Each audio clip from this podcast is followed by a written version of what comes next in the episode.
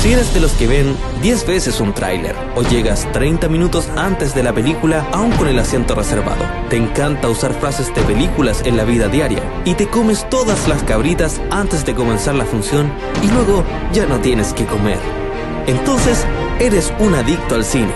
Para ti, que te emocionas, ríes, te asustas y disfrutas de una sala de cine, aquí comienza un nuevo capítulo del TAG Cinéfilo.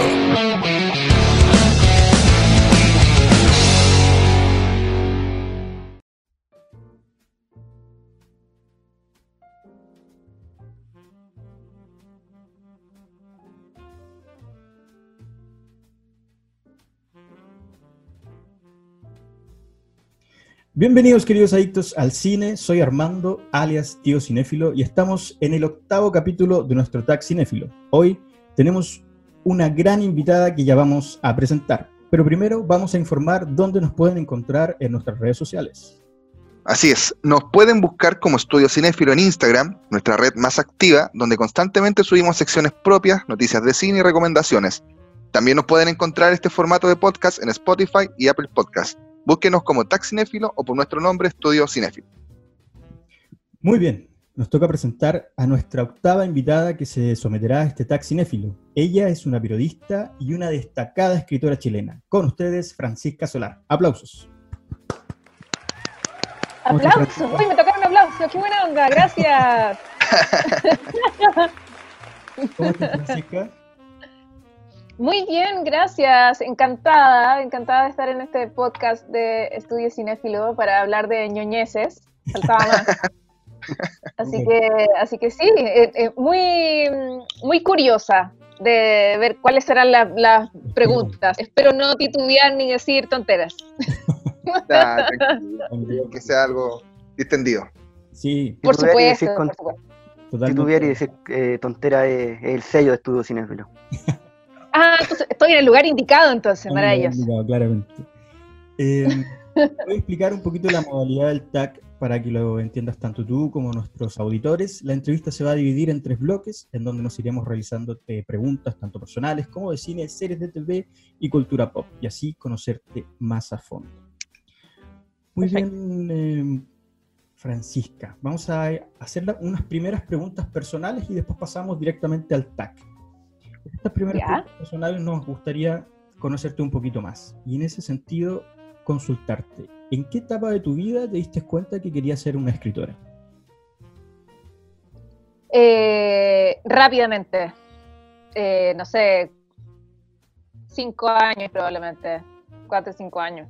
Wow. Eh, yo desde siempre supe que las, las letras y- eran mi vida, era lo que más me gustaba en el mundo. Tuve la suerte, tuve la suerte absoluta de que mi- mis gustos o mi- mis predilecciones, mi pasión fue, fue muy clara para mí desde que tengo uso de razón.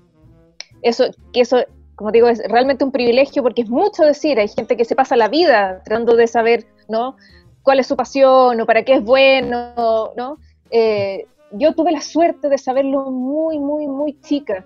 Entonces, eh, optimicé muy bien mi tiempo, por así decirlo, ¿ya? De alguna manera. Eh, desde, desde chica que soy lectora compulsiva, desde que empecé a leer, obviamente empecé a escribir, para mí fueron procesos simultáneos. Entonces yo entré al colegio ya sabiendo leer y escribir, pero no me preguntan de matemática porque hasta el día de hoy no sé restar con reserva, no, no sé qué es eso. Pero, pero sí, pero leer y escribir sí era lo mío. Entonces, eh, de alguna manera yo creo que la única diferencia que, eh, que, sí, que sí tuve que pasar este proceso en mi vida fue que yo siempre supe que las letras, como te digo, era mi gran pasión, yo siempre supe que yo quería escribir historias y que eso era lo que realmente me apasionaba, pero lo que no sabía, y esto es importante, lo que no sabía es que yo me iba a poder dedicar profesionalmente a esto. Eso sí, no lo tenía claro para nada. De- desde chica, lo que yo pensé es que esto iba a ser un hobby para mí. Eh, Lo que, lo que está, lo que suena ahí es mi perro, No te preocupes. por si acaso, que odia que haga clase y haga video y todo ese tipo de cosas porque él es el centro del universo. Entonces me demanda toda su atención, pero ella le hizo huesito y se calmó. Eh, entonces eso, en el fondo yo siempre supe que, quise ser, que quería ser escritora, siempre supe, siempre supe que iba a escribir historias hasta el día que me muriera, pero lo que no sabía era si me iba a poder dedicar profesionalmente a eso. Y, eh, y eso fue algo que fui descubriendo con el tiempo, absolutamente. No, eh, fue un proceso, fue un proceso largo. En ese sentido, la pregunta que, que sigue se, se, suma muy bien a, a, lo que nos estabas comentando, pero nos gustaría que nos, nos comentaras cómo te proyectarías en 10 años más. ¿Dónde me veo en 10 años? Sí. Eh, en 10 años más, eh, a ver, obviamente sigo escribiendo, ¿no? O sea, sigo publicando, sigo escribiendo novelas, obviamente. Eso, eso yo diría que sigue igual. Eh, porque eh, gratamente es algo que ya, que ya logré, por así decirlo, pero es algo donde hay que mantenerse y eso también es difícil. Así que eso claramente es, es parte de la pega que me toca eh, en los próximos años. Y lo otro que me gustaría mucho en los años que vienen, y ya estoy trabajando en eso, es que a mí me gusta muchísimo la docencia. Me encanta, me encanta hacer clases. Y, eh, y siento que eh, falta una renovación importante en la manera en la que se enseña literatura o, o o construcción narrativa o no. Eh, entonces me gustaría aportar por ahí. Me gustaría eso, aportar por ahí. Disculpa, ¿hacer clases eh, a, a, personas abiertas o en un establecimiento educacional? No, no, no, claro, exacto. En el fondo, eh, porque yo las, las clases por mi cuenta, en el fondo de forma independiente, llevo muchos años haciéndolas. Ah, eh, no, aquí ya me refiero a, a poder, no sé, eh, para mí sería un sueño poder botar la puerta del Departamento de Literatura de la Chile y eh, sacar a, a, toda la gente que lleva dos siglos ahí y que con suerte mira por la ventana para poder, eh, no sé, para poder cambiar la malla, para poder empezar a enseñar, qué sé yo, literatura y nuevos medios, ¿no? bibliotecas digitales, aplicaciones, ¿no? O sea, realmente modernizar la, eh, la, enseñanza de la literatura. Ya basta de, o sea, está muy bien la teoría y los libros viejos llenos de polvo, sí, bacán, ¿no? Eh, analicemos, ¿no? La literatura del siglo XVI, ya además que, sí, de acuerdo, es, eh, creo que es importante en, en el contexto. Pero, eh, pero es heavy cómo se está quedando atrás, es heavy cómo, cómo son carreras que se están quedando obsoletas. Y no se adaptan Porque, oh, obvio, exacto.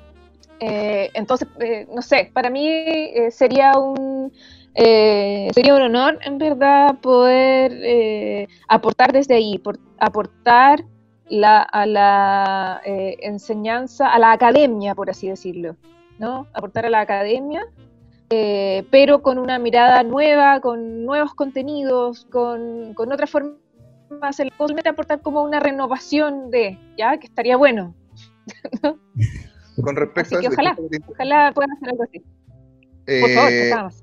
Hiciste un, un, proyecto muy bueno que se llama Biblioteca Digital también, ¿cierto? Donde, sí. eh, donde también aportaste eh, algo súper, yo encontré súper eh, bueno y cuando estaba viendo el proyecto también fue ganador acerca de, de, el proyecto en sí. Cuéntanos un poquito también cómo surgió sí. esta idea de biblioteca digital.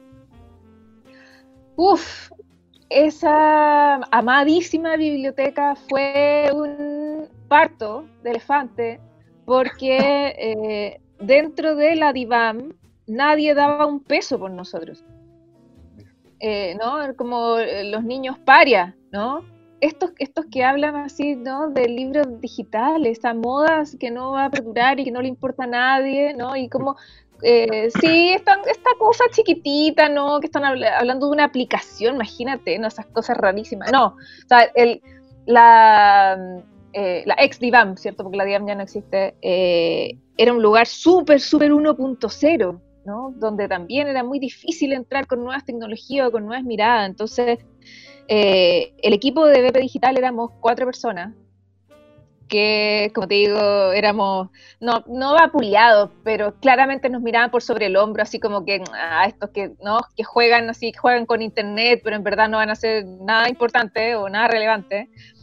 Eh, lo que me ha encantado ver con el tiempo y sobre todo hoy día, eh, en, en mitad de la pandemia, ha sido realmente un orgullo ver cómo la Biblioteca Pública Digital se transformó en poco tiempo, la verdad es que en poco tiempo se transformó en una de las, bibliotecas más importantes de Chile.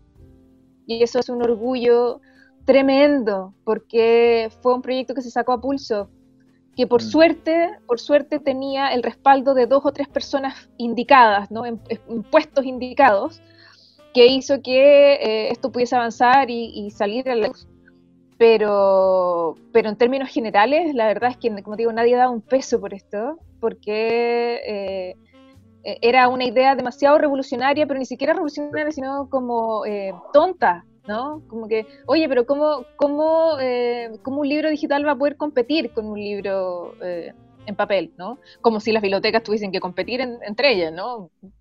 pero en fin.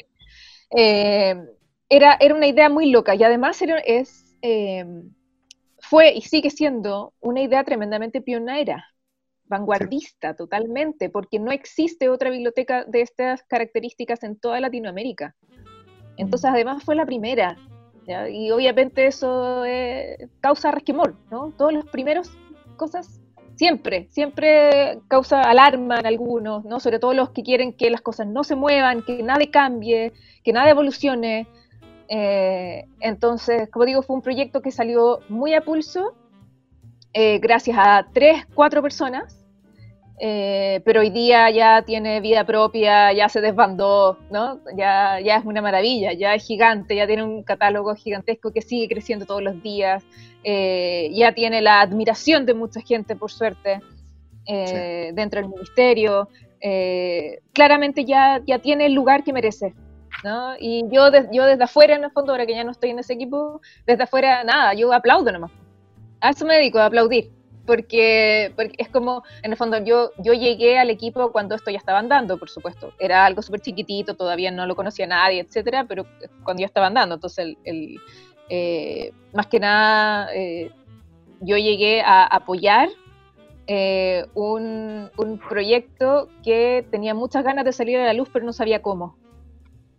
Entonces, eh, ahí fue donde entré yo al tema de eh, redes sociales y eh, conseguir prensa y postularnos a Boni, por ejemplo, que fue que, lo ganamos ese año, ¿cierto? El Premio Nacional de Innovación. y más que nada, mi, aporte fue ese. Y ahora, ¿Perdón? El tiempo desde que se gestó hasta que se culminó, ¿cuánto fue aproximadamente? Eh, a ver, me parece que eh, esto fue súper lento, entonces me parece que fue unos, se demoró unos dos años, más o menos, en tener un, en tener un catálogo más o menos digno y tener una, versión de la aplicación que funcionara relativamente bien. Eh, pero tenía re pocos usuarios, era algo que estaba pasando muy piola, ¿no? Seguía como una especie como de marcha blanca.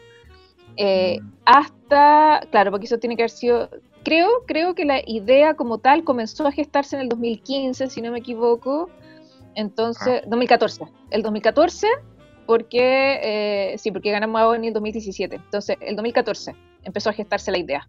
Y el 2017 fue el año como que la reventó. Salieron eh, varias notas en, en, la, en noticiarios, en el Mercurio, eh, no, sí, se hicieron hartas cosas, ¿no? Eh, mi, último mi último granito de arena para BP Digital antes de irme fue la eh, estación de BP Digital que hay en el aeropuerto. Mm, sí, sí, lo vi. Que, eso fue, también era algo maravilloso, que, que también era súper inédito en Latinoamérica, entonces queríamos hacerlo y gracias a que yo tenía un gran amigo en, en Nueva Pudahuel, que es Franco Carlesi, eh, le dije, oye, hagamos una locura, hagamos esto, y Branco prendió al tiro y dijo, sí, me encanta, me encanta la idea, visionario, sí, hagámoslo. Y se demoró en en salir porque, oh Dios, la burocracia. Pero entonces se demoró, oh, no, olvídense, yo estuve, a ver, de haber estado seis meses eh, planeando eso, ¿no? Tratando de que saliera. Y yo me fui de, del, me fui de la diván y todavía no salía. Tú, se lanzó recién al, al año siguiente. No, sí fue como un año Oh, de, de burocracia y qué sé yo. Pero bueno, lo importante es que hoy día BP Digital es una de las bibliotecas más importantes de Chile.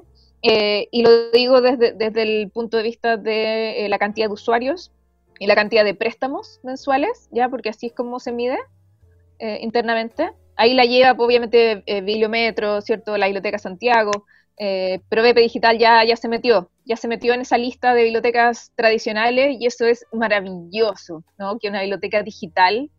Sí. Entonces, entonces sí, como digo, yo lo, yo lo miro con orgullo y aplaudo. Desde aquí sigo aplaudiendo. Genial. Cambiando un poquito de tema y enfocándonos en ti nuevamente, eh, me gustaría consultarte si te gustaría que alguno de tus libros se adaptara en el cine. Pero faltaba más. pero claro, o sea, cualquiera, todos. Todos. claro, todos, no. Eh, sí, por supuesto, me encantaría. Me encantaría. Yo pienso en imágenes, entonces yo veo la película en mi cabeza y la voy relatando en letras y en palabras.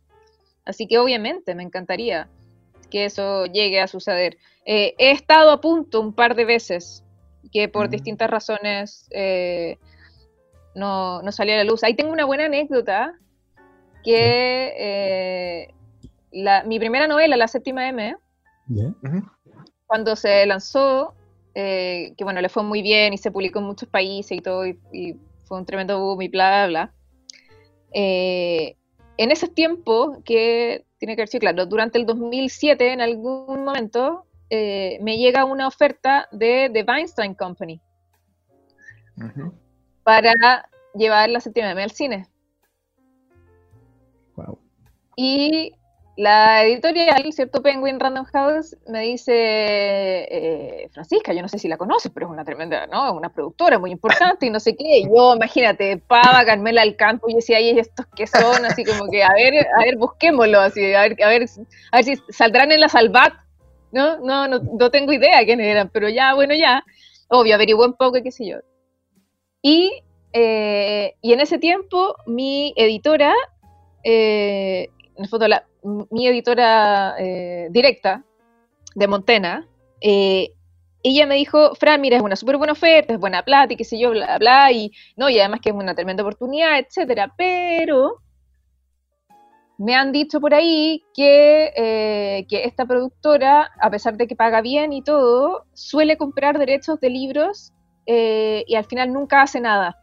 Entonces se Oh. adueña de los derechos y bloquea la posibilidad de que eso, de que esa novela pueda hacerse película después. Wow. Oh, wow. Y, insisto, yo súper chica y muy, muy provinciana, fue como, chuta, la verdad es que me importa, no me importa mucho cuántos ceros tenga el cheque, en verdad. Me importa más que eh, exista la posibilidad de que sea película, ¿no? Entonces, Mm. eh, claramente es una, es una, una oferta que, que prefiero no tomar. Y por último, esperando que la novela le siga yendo bien o qué sé yo, a lo mejor hay otra oferta, pero como que en- por esas cosas de la vida, mi editora, porque insisto, yo no tenía idea de nada, dónde estaba para. Mi editora eh, le llegó, como te digo, el, el- el- estuvo bien asesorada, ¿no? De- y nos dijeron, no, digan que no, no lo acepten. Entonces, no- entonces no lo acepté. Y bueno, y filo, pues y no, y no pasó nada, y qué sé yo, y pasaron los años, pasaron los años, y bueno, el escándalo de Weinstein, no sé, eh, eh, ¿cuándo, cuándo eh, estalló? ¿Hace dos años atrás? No, Más o años. menos. Hace dos años Sí, Einstein 2020. ya. ¿Hace dos años más o menos? 2016, 2017 por ahí. Claro, Sí. claro, entonces, imagínate, yo veo esto y fue como, ¡ah, de la que me salvé! Y, sin saber nada, o sea, sin, sin planearlo, ¿no? Esto no fue como que no, yo sí, yo muy inteligentemente dije, no, yo con este hombre no voy a, no, voy a firmar un contrato, nada, no tenía idea de nada, menos mal. La, editorial, como digo, fue muy bien asesorada y menos mal que no hice tratos con el hombre, si no tendría, capaz que tendría que haber hecho, no sé, pero claramente no me habría gustado haber estado vinculada, digamos, a esa empresa ni a ese pobre hombre, ¿no? No, que de pobre no tiene nada. Que de pobre no tiene nada. Claro. Nada, absolutamente nada. Así es. Esa, esa es la anécdota que, que tengo. Pero bueno, pero cerra- cerrando la, la respuesta, sí, me encantaría. Obviamente me encantaría. Y, Pero- y, eh, claramente de, de todas mis novelas, la, de la, una de las últimas, ¿cierto? Los últimos días de Clayton and Co. Mm. es la que más es, es la que más la gente ha eh, repetido que, oh, qué increíble sería verla en el cine, ¿no? O en serie, en Netflix, ¿no? Entonces, obvio, me encantaría a mí también. Eh, sí, muchos soñamos, los que leímos Clayton and Co., muchos soñamos con ver una adaptación en una serie de Netflix. Estaba pensando antes de, de la reunión que eh, yo sueño que Meryl Streep sea Sor Paula. Tiene gente que me ha dicho eso. sí, yo, yo la veo totalmente. La veo totalmente como Sor Paula, sí. Totalmente, sí. Y eh, eh, la verdad es que es es súper eh, ingenuo, por así decirlo, eh, pensar en un casting, ¿cierto? Posible, obvio. Pero eh, en verdad no, no es que yo esté esperando necesariamente una producción hollywoodense, ¿eh? para nada, ¿no? Podría ser chilena, podría ser latina, pero la verdad es que me gustaría ver algún día, ¿no? Antes de morirme, alguno de mis libros en la pantalla grande. Me encantaría. Pero, gordo, ¿qué? Ven, ¿Quieres por aquí hablar? Ven, ven aquí. Sí, la- sí, sí, lo- a quienes están escuchando es eh, el teniente comandante Montgomery Scott del USS Scotty. Scotty para los Oh, tranquila, que está indignadísimo, indignadísimo de que esté yo aquí. Así que eh, prosigamos nomás, chicos. Perfecto. Fran, mira, nos, nos avisó eh, el Zoom que nos quedan ocho minutitos. Yo creo que alcanzamos a hacer esta última pregunta para después seguir con, el, con la entrevista. La última consulta. ¿te gustaría realizar algún programa relacionado con cine o literatura en la televisión? En la tele, eh, yo creo que no. en la tele no, fíjate. Me gusta mucho la radio. Ya. Me gusta mucho la radio y eh, tuve una sección, hace, hasta no hace mucho, tuve una sección en eh, FM2, en el programa Voy Contigo, eh, que iba eh, una vez a la semana y tenía mi sección de cultura pop donde recomendaba libros y series, películas y estuve casi un año y fue maravilloso, maravilloso, maravilloso, porque el, eh, en el fondo lo que hacía era... tomaba un tema, en el fondo un tema que fuese como contingente de algo que se estuviese hablando en la semana y qué sé yo, y a partir de ese tema recomendaba un libro, una película y una serie. Y funcionó súper bien, súper, súper bien, pero por, pero por distintas razones, bueno, el programa se acabó, entonces no, me fui de la radio. Pero si volviese a hacerlo, radio preferiría, mil veces. Sí, la verdad es que la tele, eh, y eso que yo he hecho hartas cosas para televisión, eh, la verdad es que la tele no me llama tanto la atención como la radio. Así que, por último, podcast. Todo el rato, pero antes que tele, sí. Perfecto. Súper. Vamos a cerrar este primer bloque. Muchas gracias, Fran. No hay problema. No hay problema. Volvemos. Volvemos.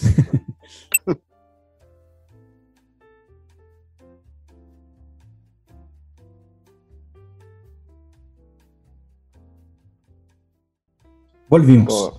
Volvimos. Hemos vuelto. Pequeña pausa comercial. Sí, por sí, faltaba más. No hay problema. Perfecto. Muy bien, Fran. No quitarte tanto tiempo, vamos de lleno a las preguntas del TAC para conocerte un poquito más sobre tus gustos de cine. Me gustaría que nos comentaras qué película te recuerda a tu infancia. Eh, uy, a ver, hartas. Tengo, tengo anécdotas diversas de mi, infancia con el cine. Eh, por ejemplo, una buena anécdota es Cementerio Maldito, la primera versión de. Cementerio Maldito, que eh, mi papá eh, íbamos, íbamos a Lerrols en ese tiempo a arrendar VHS y, y mi papá arrendó Cementerio Maldito para verlo él. Era, era como, había como una promo, ponte tú. ya, eh, aquí me estoy carrileando porque no me acuerdo si era, si era como, había como una promo, así como lleva, lleva un VHS para niños y uno, ¿no? Y uno para, uno para el papá y otro para el niño, ¿no? Algo así, entonces no me acuerdo qué fue lo que arrendó para nosotros, para, para, nosotros, para mis hermanos y yo, eh, pero se arrendó para él Cementerio Maldito y eh, con mi hermano grande eh, cachamos el, el VHS que lo, que lo, tenía guardado, entonces mientras él estaba en, el, en la pega, nosotros llegamos temprano del colegio ese día y vimos Cementerio Maldito. Obvio, dijimos, esto, no, lo prohibido. Entonces lo, lo vimos en VHS. Eh, gran película, la disfruté. La disfruté un montón. Eh, y de, de hecho, el, eh, esa fue la primera vez que eh, yo supe de alguien llamado Stephen King. Mm. No, no, lo había leído antes, yo leí a Stephen King vieja, entre comillas. Entonces, entonces fue, ese fue mi primer acercamiento con Stephen King.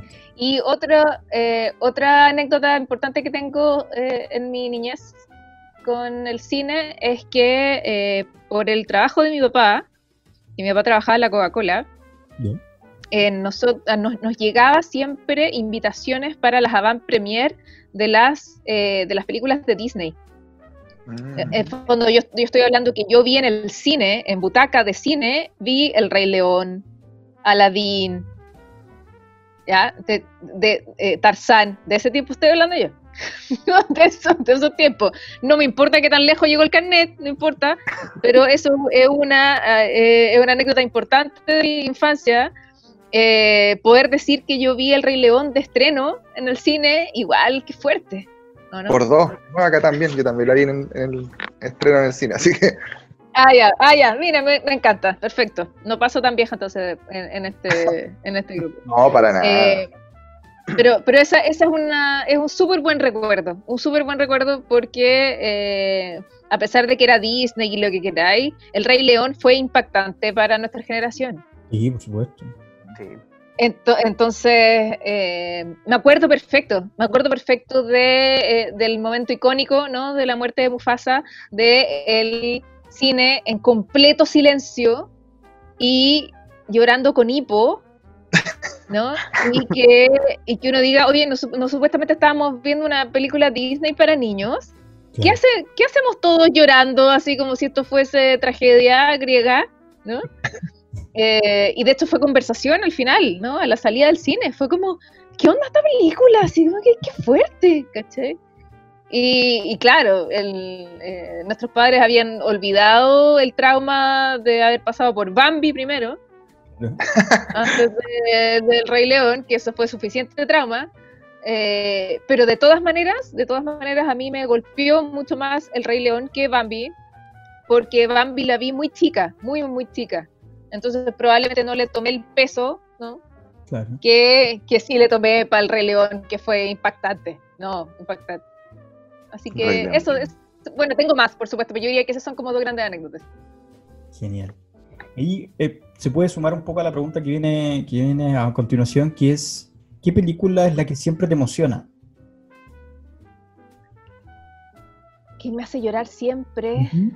eh, chuta, yo no soy parámetro porque la verdad es que yo lloro hasta con los comerciales. Entonces, yo soy re buena para llorar. Así que eh, hay un montón de películas que me hacen llorar siempre, debo decir. Incluso están comedias románticas por ahí que, con las que siempre lloro.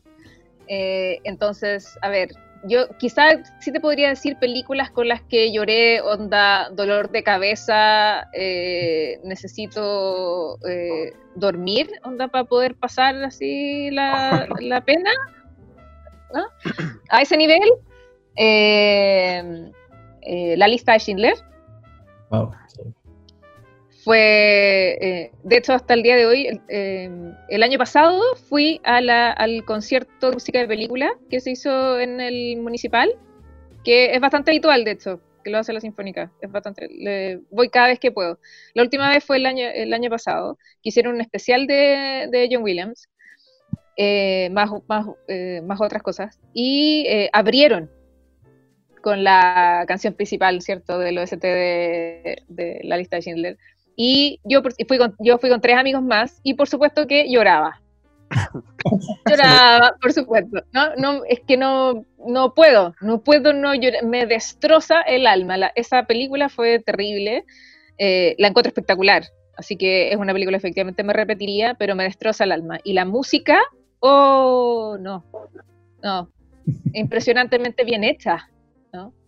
Así que sí, el- esa, esa claramente es una, es una película que eh, si la encuentro, la veo de nuevo, porque la encuentro muy, muy, muy buena, pero me destroza, absolutamente. Y hay un montón más, hay un montón más. Como digo, yo, yo soy re buena para llorar, así que no soy parámetro de nada. Perfecto. La siguiente pregunta es el primer opening de serie que se te venga a la mente. Va. ¿Qué pregunta es esa? Tan, tan, tan, tan, tan, tan. Me faltaba más. No existe Jorge, otro opening más espectacular que The X-Files. Buena. De ahí cerquita, cerquita, cerquita, está el de Millennium. Mm. que, que de hecho lo tuve, tuve eh, en, aquí voy a lanzar el carnet de nuevo al paradero 34 de Vicuña Maquena, pero el, yo tuve en uno de mis primeros celulares, tuve uno de mis primeros ringtones, fue eh, el opening de, de Millennium, que eh, un fan en un foro, en ese tiempo en un foro, eh, compartió eh, compartió el de Millennium primero, porque el de, el de X-Files me, me costó encontrarlo. El de Millennium lo compartió primero en MIDI. ¿Se acuerdan MIDI. del formato MIDI? Obviamente. infrarrojo. Cuando habían reuniones en los recreos para traspasarse las, la, Ay, y los ponía el dedo. con el infrarrojo. Ponías el dedo para Yo soy, yo soy de los 83, así que viví todo eso. Sí. Ah, maravilloso. Ah, yo soy del 83 también, ya, perfecto. Sí, pues, ya, pues entonces yo, yo tuve, tuve mi primer clamshell, ¿no? Con Edge, ¿no? 2G, y mi MIDI con el opening de Millennium, que es súper potente, igual que el de X-Files, porque ambos eh, son eh, creación de Mark Snow, por supuesto, que es un gran, gran compositor. Y, en- y en ese sentido, eh, los archivos secretos de X, ¿viste toda la serie? ¿Te, te viste las películas? Un poquito al- eh, Pero por favor. ¿Qué, qué insulto es ese? ¿Qué insulto es ese? La, eh, Fire Future, que es, la, que es la primera película, del no- la del 97, me la sé de memoria, la puedo recitar. la cantidad de veces que la, que la vi. De hecho, tuve que comprarme el VHS de nuevo porque el primero lo rayé. de, de- de tantas veces que lo vi. Entonces la tengo en VHS y la tengo en DVD. Qué buena. Obviamente porque después me compré el DVD cuando salió. Un momento en donde Pero sí, la ufología era, era un boom en ese minuto. Sí, 90. po. Había un programa muy pero obvio, o sea, Por ejemplo, en TVN había un programa que se llamaba OVNI. No sé si tú lo, lo viste. sí, Ah, sí. pero por favor, obvio, obvio. Además que yo, yo era de las que veía, eh, yo tuve la suerte de tener cable en mi casa, entonces yo veía todos los miércoles a las 7 The X-Files en Fox, el canal de Hollywood, y además me repetía el plato en TVN como a las once y media de la noche, cuando daban. X-Files como a las once y media de la noche, había una un, había un televisor, era como un televisor radio, era una cosa extrañísima, eh, que había en la cocina de mi casa, que era como un televisor chiquitito, así como... Con radio. Sí, Claro, ¿no? Pero que, exacto, tenía radio incorporada. Entonces yo, el, el- no me acuerdo qué día lo daban en TVN, pero yo me eh, robaba esa tele de la cocina y veía The X-Files debajo de mi cama. Con el volumen así al mínimo, pero eh, me repetía ahí ciertos eh, capítulos. Sí, qué buenos tiempos esos, qué lindos tiempos. Me, me gusta recordar esos momentos. Eh, seguimos con, la, con el TAC. ¿Alguna vez tuviste pesadillas con alguna película o serie, en este caso? Eh, sí, la verdad es que mi género favorito es el terror y yo soy eh, una persona que eh, es muy difícil que yo me asuste con algo. Generalmente el terror me produce como adrenalina, lo encuentro bacán. Entonces es raro que yo me asuste con algo.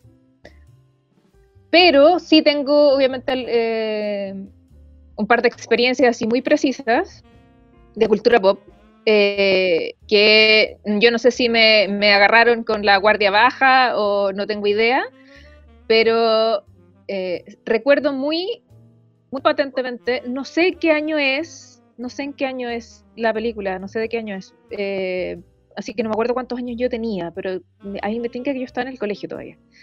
Eh, cuando se estrenó El Aro, ¿Ya? Ah, Sí, fue un... ¿ya? Que no, no, me- no me acuerdo de qué año es El Aro, pero debe ser como de principios del 2000 o puede ser fines de los 90, creo que es por ahí. 2000, No. sí, 2001, ¿cierto? 2002, 2001, por ahí. Por ahí. 2001, 2002, ya, ya, ok. Eh, lo, que me pasó con el aro es que, eh, yo no sé si se acuerdan, pero el aro fue una de las primeras películas que tuvo marketing digital. Yo no sé si se acuerdan, pero, eh, por ejemplo, al menos de, la- de las que yo tengo recuerdo, una de las primeras películas que tuvo marketing digital fue The Blair Witch Project ujú. Sí, sí. Ya que, que, de, que de hecho fue una de las razones por las que a la película le fue tan bien, porque nos vendieron tremendamente bien, ¿no? Esto de que era documental y todos nos creímos eso. Exacto. Entonces, ¿no? En la, en- en la época en la que uno era un ingenuo internauta, ¿ya? Eh, pero funcionó demasiado bien, funcionó súper bien y, y- y yo disfruté la película eh, engañada, ¿no? Nos, nos llevaron todos engañados a Pachillán, pero lo pasamos súper bien con esa película. Claro.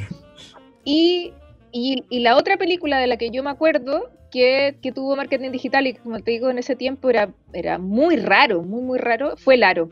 Y el Aro lanzó un sitio web, Sí. me acuerdo que en Flash, Salía Samaro, ¿no? Que aparecía.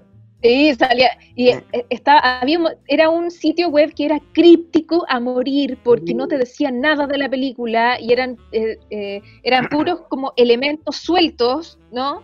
Que no tenían relación entre sí, entonces era súper lynch todo. eh, y todo era muy creepy por eso, porque no era que saliera un monstruo ni que saliera Samara misma, sino que eh, te salían unas jeringas por aquí y te salía sangre por acá y un pozo aquí y uno decía, ya, pero ¿qué tiene que ver cada cosa con qué? ¿no? Eh, entonces me acuerdo que yo llegué a ver la película con mucho hype de qué es esto, qué es esto, ¿no? Porque además el, el video, o sea, el video, el... eh, sí, bien digo, en el fondo, el, el video del- de, la, de la película, ¿no? La, la pesadilla en sí, ¿no? Ujú. Eh, lo liberaron mucho antes, mucho antes que se estrenara la película. Mira, se fue el ¿no? encanto. en, en este, en este sitio web. Claro, era el gancho. Entonces, eh, y, que, y que es un video que es terrorífico porque no tiene sentido. Claro. Son, son cosas inconexas, ¿no? Que uno dice, pero ¿qué tiene que ver? Ah, no, entonces lo absurdo, por eso como súper, súper, lo absurdo es lo que te incomoda y lo que te produce miedo, ¿no? claro. Eh, entonces yo ya llegué como con esa sensación en la guata al cine y me encantó la película, la disfruté N, pero me maté de susto. Y fui, y fui a verla eh, en, el, en la última función de ese día. Entonces llegué, me acuerdo con mi hermana chica, llegué muy, eh, me acuerdo, o sea, mi hermana chica me estaba esperando, me acuerdo, está despierta cuando llegué, compartí esa. Entonces, eh, menos mal, así como que me sentí un poco protegida con mi hermana chica durmiendo al lado mío, pero fue terrible, no dormí nada esa noche. No, fue, fue heavy, sí. Es, eh, también ese es un súper buen recuerdo. Me gusta recordarlo porque, como te digo, es algo, que, es algo muy raro que me pase. Es raro que a mí me asuste una película o un libro o una serie. eh, y el aro, por alguna razón, me golpeó en el lugar preciso. Entonces, es un súper buen recuerdo.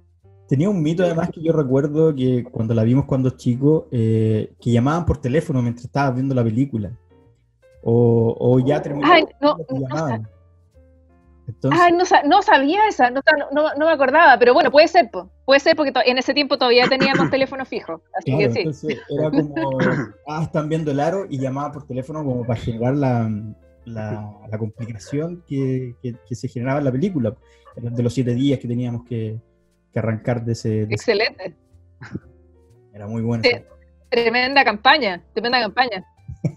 Claro. Eh, y en ese sentido, quedándonos en tu género favorito, o el suspenso también que podríamos abordar, ¿tienes Ajá. alguna película favorita de este Sí. género del terror? Aparte del aro. Eh, favorita. A ver, ¿cuáles son mis favoritas? Eh, se, me, se, me, viene a la cabeza eh, una moderna o muy actual, que si no me equivoco es la última que vi que me gustó, que es Midsommar. Ah, buenísimo. Mm, buenísimo. Eh, yo soy muy soy fan de Ari Aster y eh, Midsommar me encantó porque me encanta la gente que se la juega con cuestiones que eh, la academia o los más conservadores dicen, es que eso no se puede, es que eso no se debe hacer. Y Ari Aster les dijo, miren, mírenme, ¿ah? mírenme cómo lo hago, ¿no? Que es básicamente hacer una película de terror que funciona perfectamente a plena luz del día. Exacto. ¿no? Cuando estamos acostumbrados a que el recurso universal para el terror es la oscuridad, que está, que está perfecto que así sea, eh, pero, pero es el cliché, ¿no? En el fondo, Sí. insisto, es el símbolo universal. Entonces, cuando alguien se la juega haciendo algo distinto y le resulta, eh, es extraordinario. Entonces, eh, me gustó mucho Midsommar, a pesar de que eh, yo tengo varios peros, ¿no? Siento que el último tercio eh, se pega un guatazo más o menos y qué sé yo, pero dentro de, en el, en el global, me gustó mucho la película, la disfruté N, la encontré súper jugada y creo que funciona súper bien innovadora. con todo lo que se jugó Ari Aster. Sí, totalmente innovadora, sí, me gustó por eso. Y, eh, yo ya venía del hype de Hereditary, que, que si bien como película tampoco me llenó completamente, también siento que el final me fue como, eh, cuec, pero, pero tiene escenas muy notables, tiene escenas muy notables esa película. Y eh, Tim Tony Colette, todo el rato, Eh, te pasaste, cómo no le dieron el Oscar y todo lo habido por haber por, por esa película. Eh, me da hasta rabia que haya sido una película que haya pasado tan desapercibida. eh, porque se manda una tremenda actuación Tony Collette ahí. Y insisto, tiene, tiene, esa película tiene momentos muy bacanes, muy, muy, muy bacanes. Entonces desde ahí yo dije, ah, tengo que ponerle un ojo a este cabro. Y entonces cuando salió Midsommar fue como, obvio, obvio que hay que verla. Tan así que eh, Midsommar llegó súper atrasada Sí. a Chile, si se, acu- si se acuerdan, ¿no? Se demoró N en estrenar. Sí. Eh, Entonces ya estaba, ya estaban en, en Blu-ray y todavía no se estrenaba en cine. que, de que Chile. No me acuerdo por qué sucedió, ¿no? El descalabro, pero efectivamente fue así. Eh, entonces, eh, me acuerdo que yo así fiel a Ari Aster dije, no, no, yo tengo que esperar a verla en el cine. Así que, así que sí, ahí pisteando como Schumacher los spoilers en Twitter, pero, pero logré llegar sin spoilers a, a ver Midsommar al cine y sí, lo valió, valió la pena. Ahí el director tiene la particularidad de llevar al extremo a sus dos protagonistas en ese sentido, en esas dos películas. Las lleva al Sí, borde bueno, del pero- nivel de actuación que, que ellas logran. Es, es sumamente. Sí, bueno, Florence, eh, Florence ahí también se luce. Eh, me encanta que ella también sea súper versátil, porque claro, la vemos ahí en Midsommar y después la vimos en Mujercita, entonces uno dice, ah, chuta, o sea, esta mujer tiene un rango importante, ¿no? Actoral, qué bien. Eh, sí, como digo, a mí me, me gustó mucho el recurso de, eh, de, de que a pesar de que Midsommar tiene momentos que igual son del terror tradicional, ¿ya? Que igual juega con la luz y sombra, con lo que se le aparece en la oscuridad, también tiene harto de eso, tiene momentos de eso. Eh, pero en realidad se la juega, se la juega, eh, la- se la juega por lo macabro, por así decirlo. Claro. ¿no? Se, lo, se, lo, se la juega por, se lo juega eh, por lo incómodo. Eso, ese, ese es el tipo de terror que a mí más me gusta. Es, son, no es el, el monstruo ¿no? de colmillos y no sé, y mucha sangre, como que no, me aburre, no me, no me asusta para nada. como A mí me asusta lo que me incomoda. Sí. Claro, el, el gore lo encuentro súper fome, lo encuentro, eh, ¿no?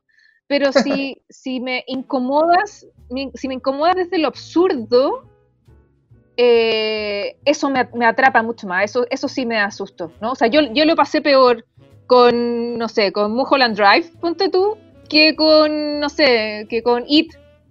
Claro. ¿no? Porque para mí It fue como los Goonies con un poco de sangre. ¿no? Y, bacán. Things un poco, claro. Claro, super Stranger Things, exactamente. Y, y, y bien, y, la y lo pasé bien igual. Pero es como que, mira, a mí en verdad los payasos no, ni fu ni fa. Entonces, como que así como eh, terror, al, al menos yo no. Lo pasé bien. Para mí fue una, una historia más bien de aventura. Eh, pero ahí nomás, ¿cachai? Pero, o sea, no sé. Y Razorhead, ponte tú. Oh, Dios, pero ¿por qué, ¿por qué me acordé de eso? No. No, o sea, es- eso claramente son imágenes pesadillescas para mí, pero mucho más que un vampiro, un hombre lobo, un payaso sangriento. No, para mí esos clichés, yo no, no, no engancho con esos clichés para nada. Eh, engancho más, como digo, como con lo, con lo absurdo, con lo que no es comprensible. ¿no? E- eso me da más susto todo el rato. Seguimos con la última pregunta de mi sección y que es personaje o película de serie que siempre quisiste ser de niña. O sea, ¿no se les ocurre cuál puede ser? Más obvio, imposible. Eh, Dan Scully, por supuesto. Obvio, obvio. A pesar de que en la serie como tal, eh, yo siempre me he sentido mucho más identificada con Mulder, obviamente, como creyente, ¿no? Por supuesto. Pero ella era lo más badass que había, era máxima, absoluta. O sea, eh, no, hay, hay doctorados, ¿no? Hay tesis completas escritas sobre cómo el personaje de Dan Scully le abrió las puertas a una generación completa de mujeres en desarrollo en el área STEM. O sea, es absolutamente icónica, mucho más allá de la televisión, mucho más allá de la cultura pop. ¿no? Le- ella, ese personaje dio el mensaje correcto de que las mujeres podían ser eh, protagonistas, ¿no? Que podían Ahora. ser más allá de, del adorno del, del hombre protagonista de turno, ¿no? Que las mujeres podían liderar, ¿no? Eh, y eso fue un tremendo mensaje para esa generación que estaba cre- creciendo, ¿no? Los que crecimos en los 90. Entonces, entonces sin duda, ella es absolutamente icónica, inmortal. Igual me queda una preguntita. Eh, ¿Alguna película inspiradora que nos puedas recomendar? Inspiradora. Ah, inspiradora. Chuta, no se me ocurre en este minuto. Eh, no, eh, perdón que te cambie la pregunta, pero no sé, no sé por qué me acordé. Es que, puede, es que bueno, es que puede ser porque me dijiste inspiradora y a mí me inspira, pero eh, mi película favorita de la vida, ¿Ya? del mundo mundial, es, es Man from Earth. Mm. Mira. Eh, y eh, por supuesto que tengo el Blu-ray Director's Cut Collection Edition y todas esas cosas. Eh, y, ta- y también la puedo recitar de la cantidad de veces que la he visto. Eh, pero yo encuentro que esa película para mí es, es como la, el ejemplo perfecto de un buen guion. Un, de un guion, un guion perfecto. Porque más allá de la, de la foto, ¿no? de la cinematografía, que ahí yo sé que hay- puede haber un montón de peros, porque es una película que se hizo con el vuelto del pan, ¿no? Entonces no, no, no es Avengers, ¿no? Claro. Entonces claramente hay, eh, hay muchos críticos que, de cine que dicen que eh, no está a la altura, ¿no? No es, no es, no es una película que, que pueda ser icónica, ni mucho menos porque le falta presupuesto, ¿cachai? Porque tiene una sola locación, qué sé yo. Eh, nada de eso a mí me importa. Yo encuentro que el, el guion es magistral. El, el trabajo de diálogo es espectacular. La idea es grandiosa. Eh, yo sé que eh, pesa en mí el hecho de que el guion sea de Jerome Bixby, que es guionista de Star Trek, y yo como buena Trekkie, obviamente, por supuesto, no es, no, no es tan objetiva mi, mi visión, por supuesto que no, es muy subjetiva, pero, pero al mismo tiempo, eh, de verdad que ese, ese guion es, es realmente, es redondito, absolutamente redondito. es, realmente maravilloso. Entonces, sobre todo el trabajo de diálogo y de construcción de personaje. Eh, entonces, esa para mí es una película que yo mostraría siempre. De, miren, eh, ¿quieren, ¿quieren escribir una buena película o quieren hacerlo bien? Escribir una buena historia. Miren, esta es una. ¿no? Insisto, más allá de lo que diga la crítica especializada y no sé qué, eh, para mí, para mí Man, Man, from Earth es mi película favorita, es mi película perfecta. A pesar de que hay muchas muy buenas, esa es la película perfecta para mí. Perfecto.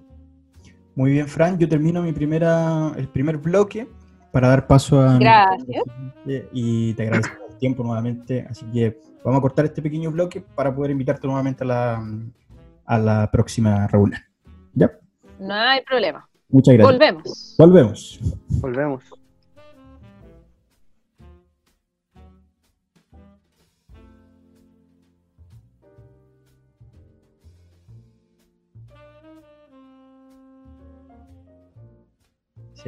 Muy bien. Eh, Excelente. Le doy el pase a mi compañero Esteban para la siguiente sección a entrevista. Eh, bueno, Fran, ya hablamos un poco de cine, ya hablamos un poco de ti, pero ahora que hablar un poco, eh, nos gustaría que habláramos un poco sobre este librito de acá. los últimos días de Clayton Co. Ah, ahí está, también, mira. Somos hermanos. Lo tenéis firmado porque eh, no se peleen, no se peleen, puedo firmar, puedo firmar para todos. eh, me gustaría comenzar la primera pregunta de, esta pequeña sección de Clayton Co. A, que nos, si nos pudieras contar la inspiración que tuviste al momento de escribir Clayton. ¿Qué te motivó a, escribir esta historia que es magnífica? Eh, gracias, qué bueno, qué bueno que te gustó, qué bueno que te gustó tanto. Eh, la, la, idea primigenia eh, que me llevó a escribir Clayton eh, partió de hecho desde el cine, que fue cuando vi la película Los Otros, ¿cierto? Ah. Protagonizada por Nicole Kidman, que tampoco sé de qué año es, pero también debe ser de principios de los 2000, más o menos. Eh, no me acuerdo muy bien de qué año es, pero en esa película, pero gordo, déjame responder la pregunta. es como, es como en la reunión de pega que se le cruza el gato, ¿no? O los niños que salen atrás, aquí es lo mismo. Es la bendición. La, bendi, la, la bendi, sí, la bendi aquí.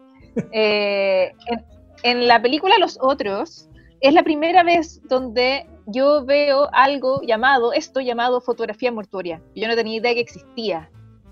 ¿ya? Mm. Eh, lo encontré fascinante, ¿no? esto de, ¿qué? ¿Le sacan fotos a los muertos? No, wow, ¿no? Y mi, mi primer pensamiento fue, esto lo inventaron para la película. Claro. Eh, pero después, con el tiempo, me di cuenta, dije, obvio no, esto es real. Eh, y ahí con mayor razón dije, no, o sea, yo todo el rato tengo que escribir alguna vez sobre esto. Y eh, algo muy habitual entre los escritores es eh, ir coleccionando ideas que uno nunca hace o nunca desarrolla. Eh, entonces, claramente fue una idea que quedó ahí flotando, ¿cierto?, en mi mente durante muchos años, durante mucho tiempo, hasta que eh, el 2018, 2018, sí, sí, el 2018, eh, se me da la oportunidad, se abre la oportunidad de poder presentarle eh, un proyecto al, eh, al, editor de sello Planeta, en Planeta, porque yo con Planeta solamente tenía publicado infantil, entonces se me dio la oportunidad de poder presentarle a él para poder escribir adulto para Planeta, y claramente lo primero que se me vino a la cabeza fue, obvio, yo tengo que escribir sobre fotografía mortuoria, sí o sí, sí o sí. Eh, entonces ahí me puse muy seriamente eh, a investigar sobre el tema para ver exactamente qué es lo que quería escribir. Y la verdad es que la historia de Clayton Co. Eh, apareció en mi mente bastante rápido, por así decirlo, como que rápidamente supe de qué es lo que quería escribir. más que nada lo, llegué a esa conclusión después de después de toda la investigación que hice sobre em, el desarrollo de la fotografía en Chile, ¿cierto? La segunda mitad del siglo XIX. Eh, y darme cuenta que si bien la fotografía mortuoria fue muy popular y fue muy importante en muchos lugares del mundo, en Chile, al menos en los registros oficiales, eh, en Chile no hubo ninguna, eh, ningún estudio fotográfico que se dedicara exclusivamente a la fotografía mortuoria, como sí lo hubo en muchos otros países. Entonces, en el momento en el que me di cuenta de que, insisto, según los registros oficiales, porque puede ser que haya existido, ¿ya? Pero según los registros oficiales no hubo, eh, dije, bueno, si no existió, entonces yo la invento. Y así es como nace Clayton Co., ¿cierto? Eh, y paralelamente a eso, eh, por, por, esas coincidencias nomás de la vida, porque yo no creo en las casualidades, así que casualidad no fue, pero fue una coincidencia, me enteré de la, de la historia de la fundación de Villa Alemana que también me, me, pareció que era una historia sorprendente, que, eh, de la que se hablaba muy poco, eh, y, eh, y, dije, no, yo tengo que rescatar esto de alguna manera y, y meterlo en mi ficción, ¿no? que no sé si ustedes sabían, pero Villa Alemana era un predio grande, loteado, ¿cierto? Que lo compró un italiano, y, y, en ese tiempo lo subarrendaba, ¿cierto? Los, los loteos a eh, familias que quisieran ir a cultivar, ¿no es cierto?, la tierra, el campo y a poner su casita, ¿no?, etcétera. Y se dio que, eh, que en ese gran terreno, en todas esas miles de hectáreas, eh, todas las familias que llegaron a colonizar ese pedacito de tierra eran puros extranjeros, eran puros inmigrantes. No había chilenos.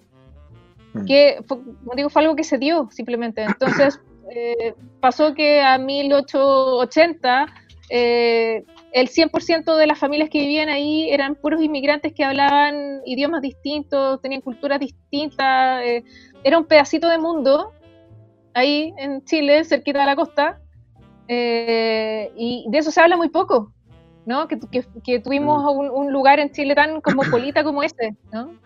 Em, entonces, eh, me gustó, como digo, mucho la historia de Alemán y por eso eh, quise rescatarla para la ficción de Clayton. Eh, y resultó súper bien, porque una de las cosas más increíbles que ha, pasado con esta novela es que la gente que la lee, que la termina de leer y que me, me escribe por Instagram o, o por Twitter, que, que, me dicen, Fran, me encantó la novela y no sé qué, oye, y ¿Dónde encuentro más información sobre Atlas? ¿No haces tour a Atlas? ¿no? ¿Cuál es la estación de tren? ¿Dónde me tengo que bajar para poder ir a, ir a recorrer? ¿no? ¿Está todavía la casa? ¿no? Del... Y fue como, eh, no, no existe, si Atlas no existe. ¿Qué? No, no existe, pero ¿cómo? No, es Villa Alemana. Y de hecho mucha gente que vive en Villa Alemana ha dicho así como que, no, no te puedo creer, que sí, que es Villa Alemana, no, yo vivo acá. Entonces como que ahora, yo pensaba que mi pueblo no valía nada, pero ahora ya lo quiero más. y todo, todo, buscando el estudio de Clayton. Es un poco, todo buscando el estudio de Clayton. Es un poco lo que pasa con la novela también de Salisbury, que también es, eh, si bien es cierto, no existe el lugar, pero, pero está basado... La historia sí existe. Historia, claro. Sí. Qué bueno y, efectivamente, claro, Salisbury, en el fondo, eh, Pancho ha dicho muchas veces que eh, muchas de las casas y las personas que él describe en Salisbury son reales, fueron reales, son parte de su infancia. Eh, entonces eso hace más bacán todavía, ¿no? Esa lectura. A mí me gustó mucho Salisbury,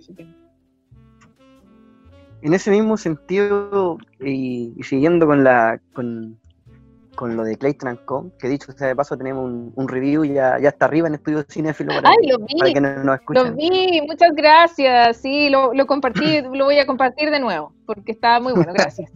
sí, eh, ahí me un poco descargué las ganas que tenía de escribir de, Clayton. Sí, sí, eh, muy emocionado en, ese review, me encantó, gracias. Eh, en, ese, en ese mismo sentido, ¿Tú esperabas el, éxito que, ha tenido Clayton con esto desde que salió el año pasado? Hasta ahora salió en junio, agosto, julio, por ahí salió. En agosto. Eh, en agosto. Eh, ¿Esperabas tal nivel de éxito de, Clayton? No, nada, imposible. No había forma de que yo me esperara algo así. Eh, yo estaba súper contenta con la novela. Yo sabía que había escrito algo bueno. Yo estaba tranquila y estaba contenta con el resultado.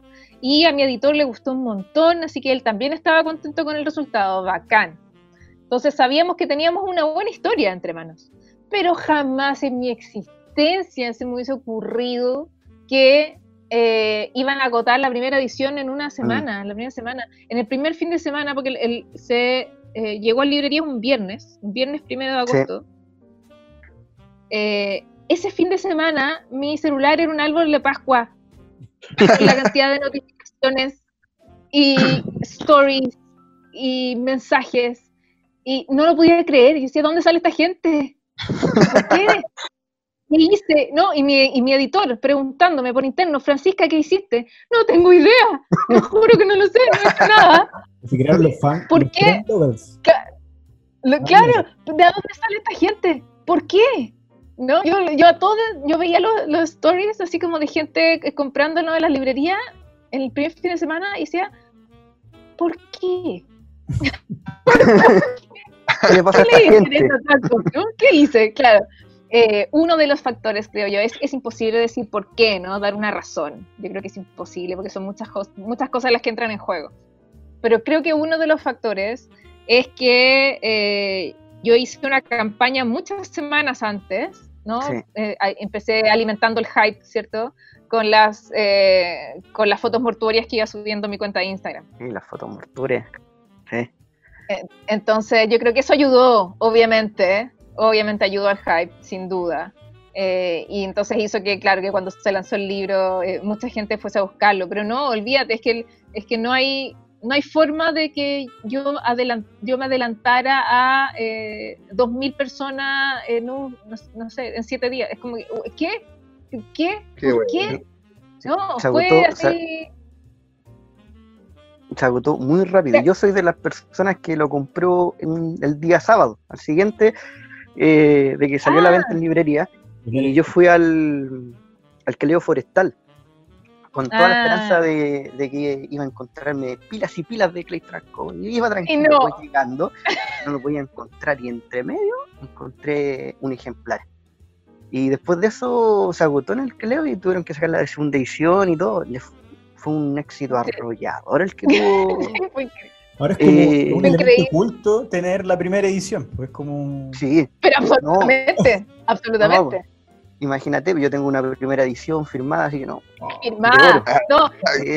eso, eso, Esteban, tenéis que guardarlo porque póstumo, eso vale harto y eso va a ser eh, para tu jubilación. Senior Suites. Aquí me falta la. Ese... Eso, me la, me la tenés que pedir digital. Ah, bueno. Esteban está puro peleando por su. Está peleando conmigo. Pues sí, me, me estoy dedicando a pelear. Eh, pero en, en- siguiendo una, una última pregunta de Clayton, ¿a ti te acomodaría más, más una serie de Clayton and Co. o una película de Clayton and Co? Ay, buena pregunta. Eh, a mí me gustaría una miniserie. Onda, seis capítulos, siete capítulos.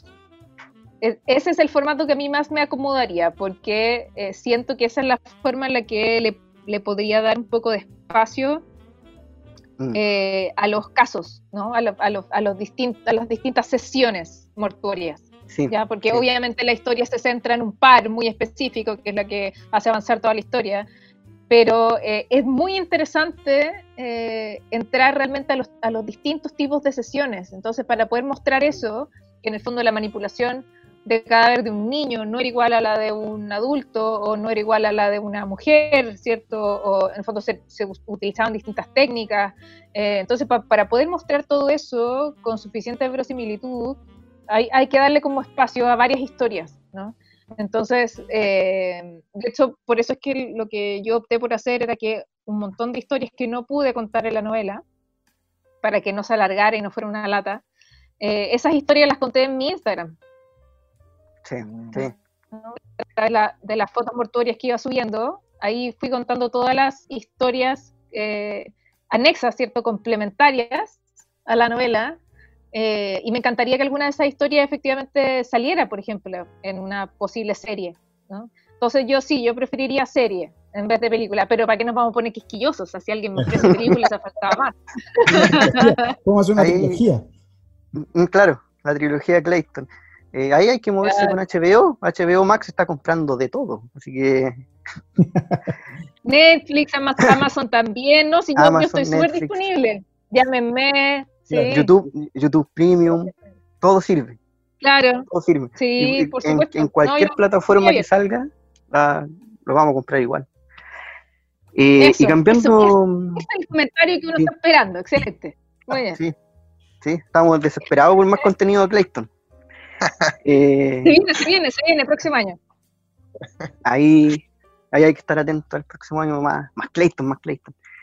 Eh, y cambiando un poco de tema y moviéndonos a un tema más serio y más contingente, eh, en la última semana todos hemos visto lo que ha pasado en Estados Unidos con George Floyd, eh, todo el movimiento que, se, que surgió ahí, eh, que se venía ya, fue como un volcán lo que pasó con George Floyd.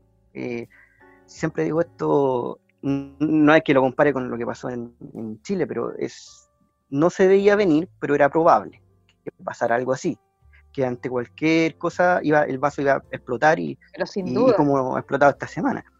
Sí, Eh, así es. con todo lo que ha pasado con, en Estados Unidos y al, ya ni siquiera en Estados Unidos, ya a nivel mundial, ¿tú crees que haya más, eh, digamos, protagonismo de los afroamericanos en el cine, serie, superhéroes afroamericanos, por ejemplo? Mm. Son muy poquitos comparados con, con los superhéroes, eh, digamos, caucásicos, por así decirlo. ¿Tú crees que va a afectar Sí, este pues. movimiento al- a la cultura, digamos, del cine, serie, literatura? Eh, más, que, más que que este movimiento antirracista eh, afecte a la cultura pop, yo creo que la cultura pop es parte de las manifestaciones del movimiento antirracista. En el fondo, eh, cuando se estrena Black Panther, provoca un hype tal en la comunidad afroamericana que ya con solo con eso uno ya podía decir, oye, es que impresionante cómo es necesario que haya más de esto, ¿no? más de estas películas, más de estos superhéroes, más, más de esto, ¿no? ¿Por qué? Porque es una, es una comunidad que está absolutamente subrepresentada. Eh, entonces, eh, como dices tú, esto es, un, esto es algo que se viene cocinando hace mucho rato, mucho rato. Eh, yo no creo en las, en las soluciones eh, eh, milagrosas, para nada. No creo que esto vaya a cambiar de un minuto para otro, en lo absoluto. No. Yo creo que va a tomar tiempo. Sin embargo, sin embargo, sí creo que, eh, que al- muchas, ojalá, al- productoras eh, se, eh, se agarren de esto, ¿no? de, de la contingencia, para que les aprueben más proyectos que tengan a protagonistas afroamericanos o que tengan que ver, por ejemplo, con eh, superhéroes afroamericanos o que tengan más protagonismo y más visibilidad, ¿cierto? Hollywoodense sobre todo. Porque, eh, en el fondo, una, una de las aristas de esto es que no es, no es que no existieran proyectos o no es que no existieran películas o no es que no existieran guiones con eh, protagonistas eh, afroamericanos, sino que eh, muchas veces no pasaban el corte del casting, no pasaban, eh, no pasaban los filtros. Entonces Mm. venía alguien y te decía, no, no, cámbiame ese a un blanquito, ¿no? El whitewashing, ¿cierto? Claro, claro. Y además está el tema de que las productoras decían, no, hombre, una historia así no va a vender. Yo creo en Claro, ese sentido, en ese sentido eh, un poco el que, el que dijo, no, pues si venden la historia así, Black fue Black Panther, fue el, yo creo uno de los Sí. más recientes que, que hizo eso. Pero hay directores que han Sí. trabajado eh, que han trabajado desde esa, desde ese movimiento. Está Spike Sí. Lee, eh, Sí, Spike Lee, sí. Eh, Jordan Peele creo que es el, el otro director que también Sí, Jordan Peele, el de Get Out. Get Out, sí, sí, que ahora va a Sí. sacar una serie en, en HBO. Eh, de hecho, Jordan Sí, Peele tiene una... Sí, la Lovecraft. Jordan Sí, Peele tiene una serie el- de... El hype absoluto con esa serie. Yo creo que todos estamos con- hypeados con, con lo que saque Jordan Peele. Eh, ti- Tiene una serie de comedia Jordan Peele eh, que es en que la hace con otros actores en, que en este momento están dando en comedy, que también trata sobre esos temas, todo es comedia, pero eh, Jordan Peele está, está enfocada en esos temas que igual hay que, hay que tomar la atención. Está sacando muy buenos O- proyectos desde o-. Ojalá, ojalá, ojalá tenga más espacio. eh, yo, como digo, de, de todas maneras, yo confío en que, así como siempre, porque siempre ha sido así, la cultura pop nos muestra, eh, es como una radiografía de lo que está pasando en la sociedad en el minuto. Mm. Entonces, eh, entonces yo espero que veamos en, en el par de años que vienen, eh, veamos harta producción eh, con afroamericanos eh, protagonistas o, o- y, y no solamente frente a la pantalla, sino que detrás de la pantalla Detrás también. de la pantalla, sí, ¿Ya? que eso es importante. Claro, no, al, no, nos faltan detrás, directores. mm. al estar detrás de la pantalla es quien están guiando el, todo, todo el, el Exacto. Producto, todo, todo el, lo que está saliendo de ahí. eh, va a ser el alma de todo eso. Y se necesita más, yo, yo creo, más presencia. Sí, totalmente, Eh, productores, directores, claro. directores de fotos, sí. Y ya cambiando drásticamente de tema, y vamos a las preguntas más rápidas de- del taxinéfilo. Si nos pudieras decir Ah, al- tu director favorito. Director favorito. Eh, voy a decir un cliché tremendo, pero le tengo mucho aprecio porque soy una niña de los 90. eh, Steven Spielberg, Steven totalmente es un, es un gran favorito. Sí. Eh, pero dentro de los, de los modernos o de los últimos, bueno, como les decía antes, yo le, le estoy siguiendo la pista muy atentamente a, a Ari Aster, a ver qué es lo que hace, qué es lo que sigue haciendo. O sea, sobre todo después de, de Hereditary y de Midsommar, Mm. estoy esperando, ¿no? ¿Qué, qué más va a hacer? Totalmente. Ese, ese es alguien, alguien al que yo le tengo las notificaciones prendidas de, de Twitter, como para lo que hace. Ese, él es, totalmente. Pero Spielberg igual, eh, es que es como la respuesta más, más obvia, es como la respuesta general. Steven Spielberg estuvo metido en los 80 y en los 90 en todo el cine. En todo. en todo el exacto. Y si no era director, si no era productor productor general. o, o productor asociado, él estaba metido en todo, en todo, en todo, en todo. Sí, con, con decirte que a mí me, a mí me costó aprender que Back to the Future eh, no era Spielberg, sino que era de SMX, ¿no? Sí. Para mí era Spielberg, totalmente. Y, no, y, y además yo decía, pero estoy segura que yo vi a Spielberg en el, en el afiche. Y claro, pues dice, pues, pero dice productor ejecutivo, ¿no? Obvio, el director es Robert Zemeckis. Pero, pero me quedó grabado, me quedó grabado Desde- eh, desde siempre que era de Spielberg, ¿no? Entonces, sí, yo, yo habría, habría fallado en, la, en el juego de trivia si me hubiesen preguntado, ¿quién es el ¿Quién- director de Back to the Future de Spielberg? No. Yo creo que era el director por defecto. Yo creo, en el momento de hacer el afiche, dicen el director, el productor, oh, no sé, Steven Spielberg, ponlo, debe estar por Claro, ponlo, claro. ponlo. Eh, tu, tu película favorita por efectos especiales. Esa que tú la ves, Ándate. tú recuerdas, pero por efectos especiales. Óyeme, efectos especiales. Ya, pero efectos especiales eh, que uno les tiene cariño, pero eran horribles, o, o efectos especiales, buenos efectos especiales. Tu, fue- tu, tu tu película, Me interesa más la primera. Sí, sí, Ah, sí. ¿Eso más la, La- primera? La, la respuesta va a ser más interesante de, de la primera.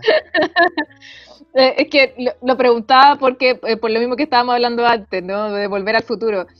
Eh, volver al futuro, en los efectos especiales de volver al futuro hay, hay un montón que envejecieron súper mal. Pero uno le tiene tanto cariño a la película que en verdad da lo mismo. O sea, yo me, me acuerdo perfecto la. eh, no sé en qué año fue, no sé si fue hace. De haber sido hace unos 3, 4 años atrás. Porque no fue hace tanto tiempo, pero reestrenaron la, la película, ¿cierto? Remasterizada en el cine. Sí, sí, sí. sí. Fue el peor error que podrían haber cometido. No, obvio que porque no resiste. No, res- no resiste la pantalla grande hoy día, ¿no? Eh, la, la escena en la que Marty ¿no? Eh, pone su mano ¿no? frente a- como en, en close, ¿cierto? En, Mm, en primer sí. plano, mientras está como desvaneciendo, o sea, es está o sea, ni, a- hecha con iPhone, yo creo que queda mejor. Eh, Solo- Es un, es un efecto súper ordinario, Los ya, pero de uno se lo compró ¿no? completo. Es como los de efectos de Chespirito de- del Chavo del 8. Claro. Claro, claro, Claro. exactamente, exactamente. Entonces, eh, es, un- es una trilogía maravillosa, me encanta, me repito ese plato cada vez que puedo, me gusta mucho.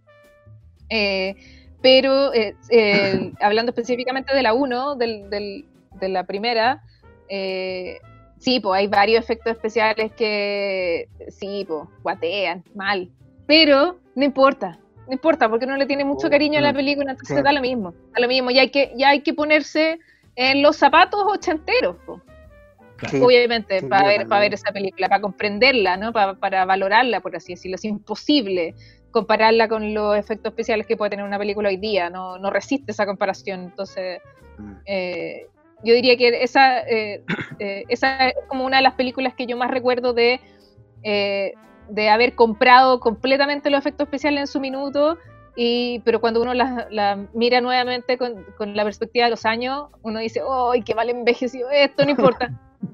No importa, no importa. Gran película, igual. En, en ese sentido, ¿tú la podrías ordenar de mejor a menos a peor? ¿O te queda solamente como si fuera una, una sí, la, la trilogía de Volver al Futuro? ¿Cuál es la mejor y cuál es la Eh, peor? ¿Cuál es el orden? El, ¿Cuál es el orden? ¿O la verías toda eh, entera como si fuera una sola película? Yo, yo tengo, yo, yo me compré el, el Steelbox de, de Volver al Futuro. Sí, la cajita, la cajita metálica, entonces tengo las tres y todo. Pero eh, si tuviese que ordenarlas, yo creo que sería 1, 3, 2. Uno, tres. Mira, Uno, tres. Sí, 1, 3, 2 Sí. para mí. sí, Sí. sí, sí. La 3 también la Sí, la disfruté a, a concho. De, de hecho, apro- aprovecho de decir, si es que Esteban no se dio cuenta, ahora lo sabe, eh, en Clayton, Sí, sí, eso mismo te iba a decir. ah, ya, excelente, sí, porque ese es un easter egg que no todo el mundo se ha dado cuenta, pero eh, los nombres, ¿cierto?, de los dueños del estudio no son casualidad, ¿no? Son No. un tributo a Volver al Futuro. Sí, sí, yo cuando lo leí yo dije, esto yo lo escuchaba antes, yo sé que de, de acá viene algo. Sí. Eh, la no, no iba a ser tan, tan obvia de ponerle Clara Clayton, obviamente. No, por supuesto, por supuesto que no. Pero tomé, tomé el apellido Clayton de Clara Clayton, ¿cierto? Sí. Eh, y por eso Emmett se llama Emmett, ¿cierto? Por el Emmett Brown, por el doctor. En ese sentido, la próxima pre- pregunta del tag. ¿Actor favorito de la historia? ¿Actor De la historia. Pero de, como todo- tanto, de la historia ¿en de, serio? de toda la historia del cine. Que tú dices, este es mi actor la favorito. Sea lo que sea que haga, lo voy a comprar. Eh, chuta, hay, hay varios. Hay varios que es como, no importa lo que haga, ahí voy a estar. Eh, Sean Connery, por ejemplo. Me encanta lo que haga, ¿no? Estuvo. lamentablemente está, está retirado. Sí, po, sí, ya, ya no lo vimos, no lo vimos más, pero eh, de Sean Connery lo, lo que hiciera, lo que hiciera ahí estaba, lo, lo encuentro un maestro, ¿no? magistral, igual que Anthony Hopkins. Sí. Sí. Eh, Anthony lo que sea Hopkins- quisiera Anthony Hopkins. En, en Westworld, Anthony Hopkins tuvo un papel súper agotado, pero encontré que estuvo increíble. Sí. Eh, Eh, y bueno, como digo, son, son, son hartos en verdad, son varios. Eh, me gusta, me gusta mucho Eddie Redmayne. Lo encuentro Mm, un sí. seco, un seco, seco, seco, seco.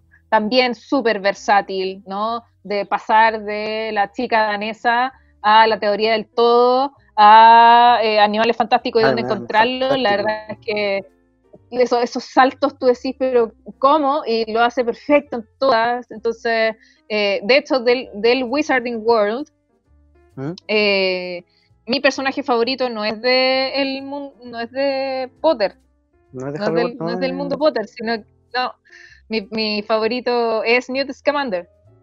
Scamander. Ese es mi personaje favorito. Lo amo, lo adoro, lo idolatro. Entonces, eh, ahí obviamente Eddie Redmayne tiene mucho que decir en eso, ¿no? De, de por qué quiero tanto al personaje. Obviamente tiene que ver con su interpretación. Así que, así que a él también, también lo sigo. N. Y de las y de mujeres, bueno, Meryl Streep, obviamente, todo lo Sí. que hace. también la encuentro maestra. La Sí, encuentro Sor increíble. Paula, la encuentro perdón, Meryl Streep, no Sor Paula, Meryl Streep. Eh, Sí. ¿Serie de anime favorita tienes?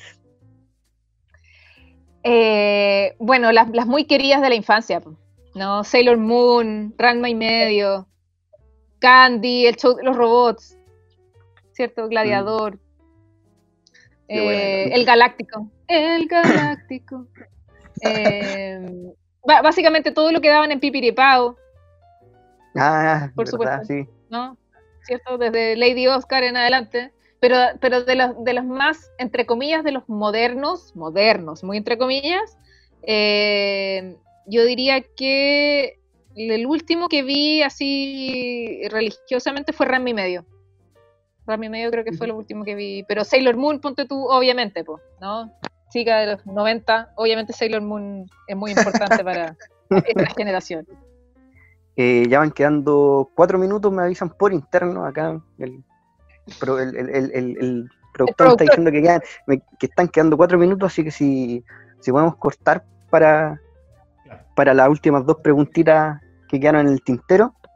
Y ya se viene el último, el último clip eh, para, para no molestarte tanto, Fran. Ha sido extraordinaria la entrevista, así que eh, hacemos el pequeño corte, nos vamos a comercial y vamos con la última rondita. ¿Ya? Muchas gracias, Fran. Perfecto, ningún, pro- ningún problema, volvemos. Volvemos.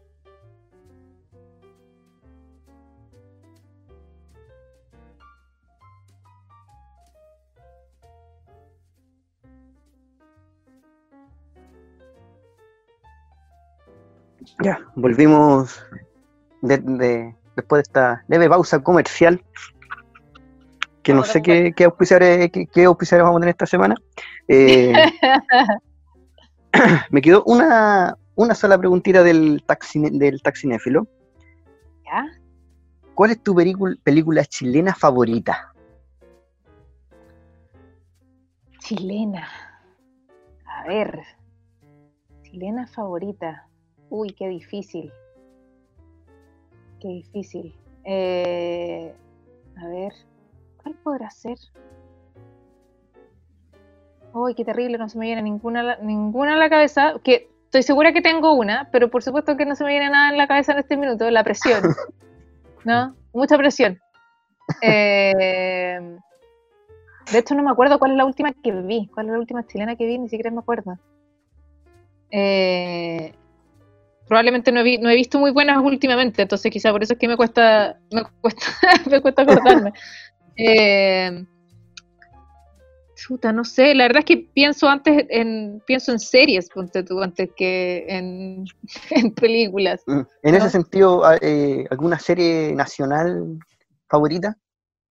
Claro, en, en el fondo, eh, de series chilenas, eh, creo que igual se han hecho, se han hecho cosas buenas, ¿no? Eh, está la, la que dieron en televisión de. Ay, ¿cómo se llama? La. Con, con la chica Loyola. Ay, ¿cómo se llama? Ah, sí. Eh, Mary y. No. Sí, Mary y. Ay, se me olvidó. No, tengo una laguna, pero es que era demasiado buena. Era demasiado buena. Ay, ¿cómo se llama? Que el, el nombre de la serie es, eran dos nombres, ¿no? Como Sí, María y Juan. Sí, sí. No, me, no me puedo acordar del nombre, qué horror. Sí, Marian Anda Mike. mi memoria. Marian Mike. Gracias, gracias, gracias, gracias. Mike. Esa, esa es, esa es. Eh, súper buena, bien actuada, como que bien, súper bien. Eh, en, en esa misma onda, eh, eh, Ecos del Desierto, Voces del Desierto, Ecos del Desierto, la de Aline Kuppenheim, Muy buena también. Mm, Sí, también. buenísima.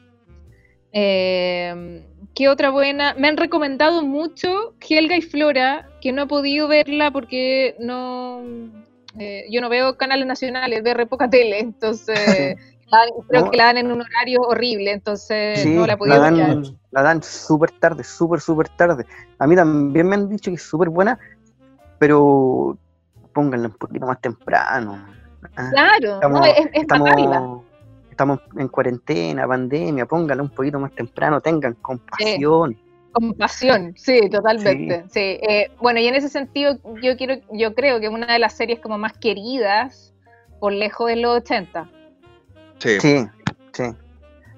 Tremenda, tremenda producción. No, eh, los 80 la- la- las seguimos como religiosamente como si hubiese sido una serie gringa. De verdad que unió a Chile en los 80. Entonces, El, eh, el- la, la recuerdo con mucho cariño. el impacto que tuvo esa, esa serie fue, fue tremendo. Además, eh, es que también va por el tema de que ha sido un llamado a la nostalgia. Eh, Sí. Súper grande también la Oh. serie. Súper grande la Sí, serie. pues, ahí com- compramos en verde, mi generación compró en verde, pues si no, nos mostraban, nos mostraban el almacén, el único almacén que tenía teléfono, cuando no teníamos teléfono en la casa, entonces teníamos que ir al, al almacén a que nos tomaran los llamados, cuando todavía se podía comprar fiado, eh, las zapatillas con, las zapatillas con luces, ¿no? Por supuesto, obviamente apelaba full a la nostalgia de una generación en específico, que fue una de las razones por la que golpeó tanto. Pero más allá de eso, es una serie que está súper bien hecha, muy buenos los guiones, está muy bien interpretada. ¿No? La- Sí, es- sí. Está muy bien hecha la, la, la familia clase media chilena. Sí. Más allá, más allá de, lo- de, los, de, de ciertas cosas que uno podría decir, claro, esto es cliché o esto es un estereotipo, de todas maneras son personajes súper bien construidos, entonces siempre fueron verosímiles, siempre fueron coherentes, le compramos, le compramos completamente a la familia Herrera, le compramos Sí. a Juanito, de- completo, entonces Sí. Entonces sí, es es- yo diría que eso es como, eh, probablemente tengo más, ¿ah? y que no me acuerdo en este minuto, pero de las producciones chilenas que yo recuerdo con más cariño, los 80, sin duda. Sí, yo creo que, que todos estábamos esperando el día domingo, creo que la daban. Eh, esperábamos toda la semana el capítulo nuevo. Fue, Sí. fue, marcó yo creo un poco un- la televisión de la época, los 80. Sí, Y, y a pesar de que Sí, duró harto, duró harto la, po. esa serie.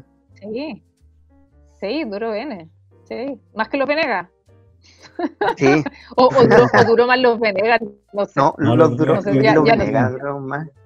Sí, Los Venegas- es que los puede ser que Venegas haya durado más los Venegas. Sí. Sí. Pero a mí no me sacan que la mejor serie nacional eh, es Sucupira. Sucupira, a pesar de que la tilden de Ah, pero, serie. pero Sucupira es una teleserie, po. Sí, pero yo, yo le tengo mucho cariño a Sucupira. sí, bueno, pero es que esa, esa, esa racha de TVN fue muy potente. Sucupira, Sí. Oro Verde, La Fiera, eh, eh, ¿cómo se Pampa llama la de las gitanas? Romané, Pampa Ilusión. Ilusión, Romané. Romané, oh, Pampa to- Ilusión. to-. Toda esa racha de TVN fue gloriosa, po. La fiera. Obvio. Yo también las vi todas. La Fiera, La Fiera, por supuesto. Fue buenísima. No, todo, todas esas teleseries espectaculares, sí. Todo, todo ese digo, de producción. Pancho Reyes, Claudia Di Girolamo, sí, po. Era, era Sí. la dupla mágica. Era la pareja, la pareja de los 90 fue en Chile, Pancho Reyes y la, Sí, y la ah, la Claudia Di Girolamo. Eh, Bueno, acá eh, va a terminar Llorana. mi Llorana, uh, verdad, Llorana es un clásico. no sé, Eh, harto, ¿viste? Hay harto más que se Sí, sí, se podría hacer un podcast solamente de teleseries chilenas. Vamos a hacer un Exactamente, sí. Vamos a hacer una especial. Vamos a hacer un Eso, un especial de teleserie, buena. Excelente. Y, y con teleseries quiero terminar mi, mi sección del podcast y te dejo ahora con Kristen, que va a ser el último cachito de podcast que queda. Eh, Ah. no, te, te- te damos las gracias y excelente Clayton para quien no lo lea, para quien no lo ha leído, lo tiene que leer. Así que te dejamos Muchas con gracias, muchas gracias. Cristian para que termine este Sí. podcast. Esta es la última parte ya en honor al tiempo, ya gracias por, por tanto tiempo que nos has dedicado, Fran, así que... Yo, yo lo he eh, pasado muy bien. ah, qué bueno, Así que- así que estamos gracias. preocupados. Muy bien, eh, Fran, quiero que nos cuente, queremos que nos cuente si estás trabajando en algún o algunos proyectos nuevos aquí a, ahora ya. Si tienes algún Eh, proyecto ahora. En, en este minuto eh, estoy trabajando en algo que lamentablemente no puedo contar de qué se trata, obvio, pero no es un, no es un proyecto eh, literario como tal, estoy en, en temas más bien académicos, que apenas, apenas pueda voy a contar de qué se trata, pero eh, libros listos, yo tenía para este año, antes de que, antes de pandemia.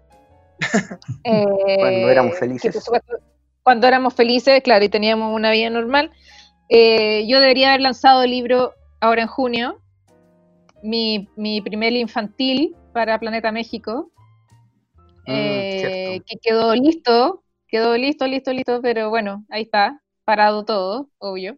Eh, de todas maneras, estoy tratando de ver si, si hacemos un, un lanzamiento virtual, porque igual está disponible en ebook, así que, así que quizá haga algo, algo por, ese, por ese lado. Y para fin de año eh, tenía previsto el lanzamiento de mi primer libro álbum con Edelvives México eh, para lanzarlo en la Feria de Guadalajara en diciembre. Wow. Que Wow. si bien no, no, lo han, no la han suspendido oficialmente todavía, eh, lo más probable es que no se haga. Es lo más Oh. probable, pero a pesar de que todavía oficialmente no la han bajado, probablemente no se haga. Eh, entonces tenía esos dos estrenos para este año, que bueno, sucedió pandemia, entonces la verdad es que todavía no sé si, si simplemente eh, se corre todo para el 2021 o, o vamos a hacer los lanzamientos igual, no lo sé. Al menos, al menos tenía esos dos libros listos, así que en algún momento saldrán, espero.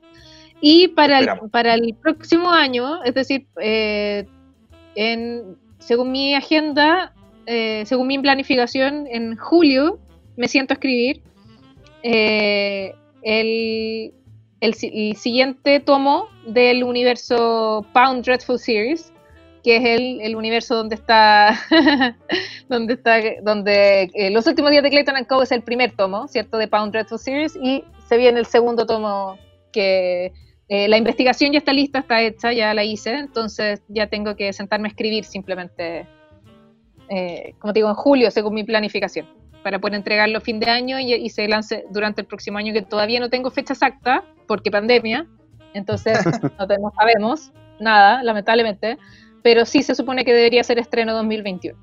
Así que, Bueno. así que eso se viene también. Todos rogamos para que salga, para que esto termine y poder saber más de Clayton. O sea, yo, yo de todas maneras voy a escribir esa novela y voy a entregar esa novela. Entonces, de ahí a que se publique, ya eso es otra cosa, porque, bueno, la vida. Pero yo obviamente la, la voy a escribir y la voy a entregar. ¿sí? De todas maneras, igual es importante hacer la, la distinción de que esta no es una secuela de Clayton. ¿ya? Es otra historia, es una historia distinta que convive en el mismo universo de Clayton. Entonces, hay algunas cosas que van a estar linkeadas a Clayton, pero es una historia completamente distinta. ¿ya? Eh, lo importante es que eh, sucede en la misma época, ¿cierto? Que es la era victoriana, y donde la muerte es el, es el tema principal, ¿cierto? Pero es otra historia, en otro lado. No puedo El mismo universo literario. Exactamente, el mismo universo literario, sí. Frank, continuando la, la pregunta esta, ¿cuáles son tus hobbies? ¿Qué hobbies tienes aparte de escribir? ¿Qué te gusta hacer? Eh, yo soy súper vieja chica. Me encanta tejer, bordar. Yo le, le hago el punto cruz. Eh, o qué me gusta, qué otra cosa me gusta hacer. Canto, ponte tú, harto.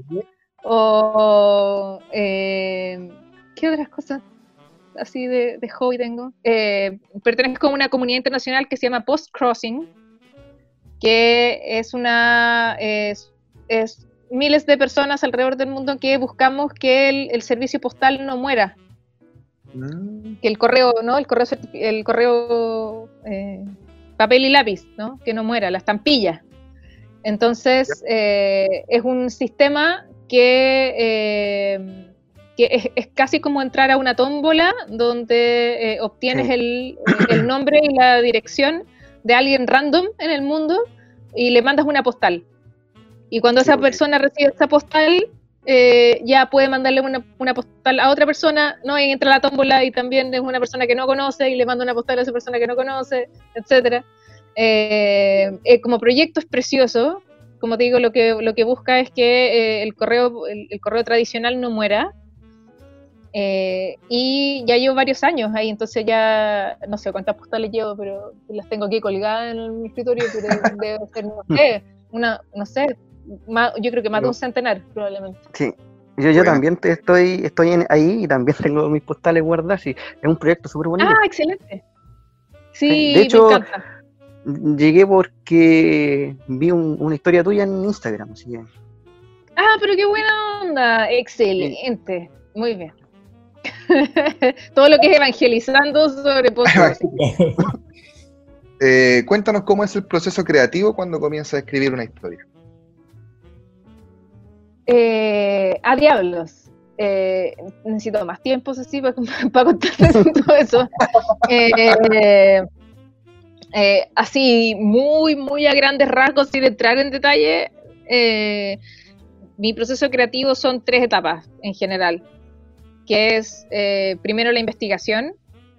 Yo sobre, sobre lo que sea que voy a escribir siempre investigo, no necesariamente si es porque voy a hacer novela histórica, ¿no? De lo que sea yo investigo antes. ¿ya? Eh, soy súper matea, entonces me gusta hablar con propiedad de los temas, de lo que sea de lo que vaya a hablar o escribir. Eh, me gusta hablar con mucha propiedad, entonces eh, investigo. ¿no? y a veces a la par con la investigación o a veces después de la investigación, depende del tipo de historia, estructuro mi historia. ¿no? Yo ideé un, método específico de construcción narrativa que eh, no solo lo utilizo yo para mí, sino que es el que yo enseño en mi curso de novela. Y después de, después de tener la historia ya estructurada, me siento a escribir, ¿no? A la prosa como tal de la novela. Entonces, en todo mi proceso yo tengo, como te digo, tres, tres etapas súper marcadas y siempre depende de la historia cuánto me demoro, porque no es que haya un, tiempo estándar, todas las novelas tienen sus propios tiempos, así que no podría darte un tiempo específico, eh, pero suelo darme eh, un margen de al menos seis meses para poder escribir así muy tranquila, hacer toda mi pega muy tranquila, eh, para no tener que andar corriendo, que eso es lo peor que, te puede pasar para entregar un buen manuscrito no hay que correr, hay que, hay que hacerlo eh, tranquilo, ¿no? Entonces, yo en general me doy más o menos unos seis meses para toda la pega. Pero igual poco, ¿cuántos seis meses para escribir un libro? ¡Wow! Lo, que pasa es que, es que cuando tienes ya sistematizado todo, ah. como digo, yo, yo tengo un...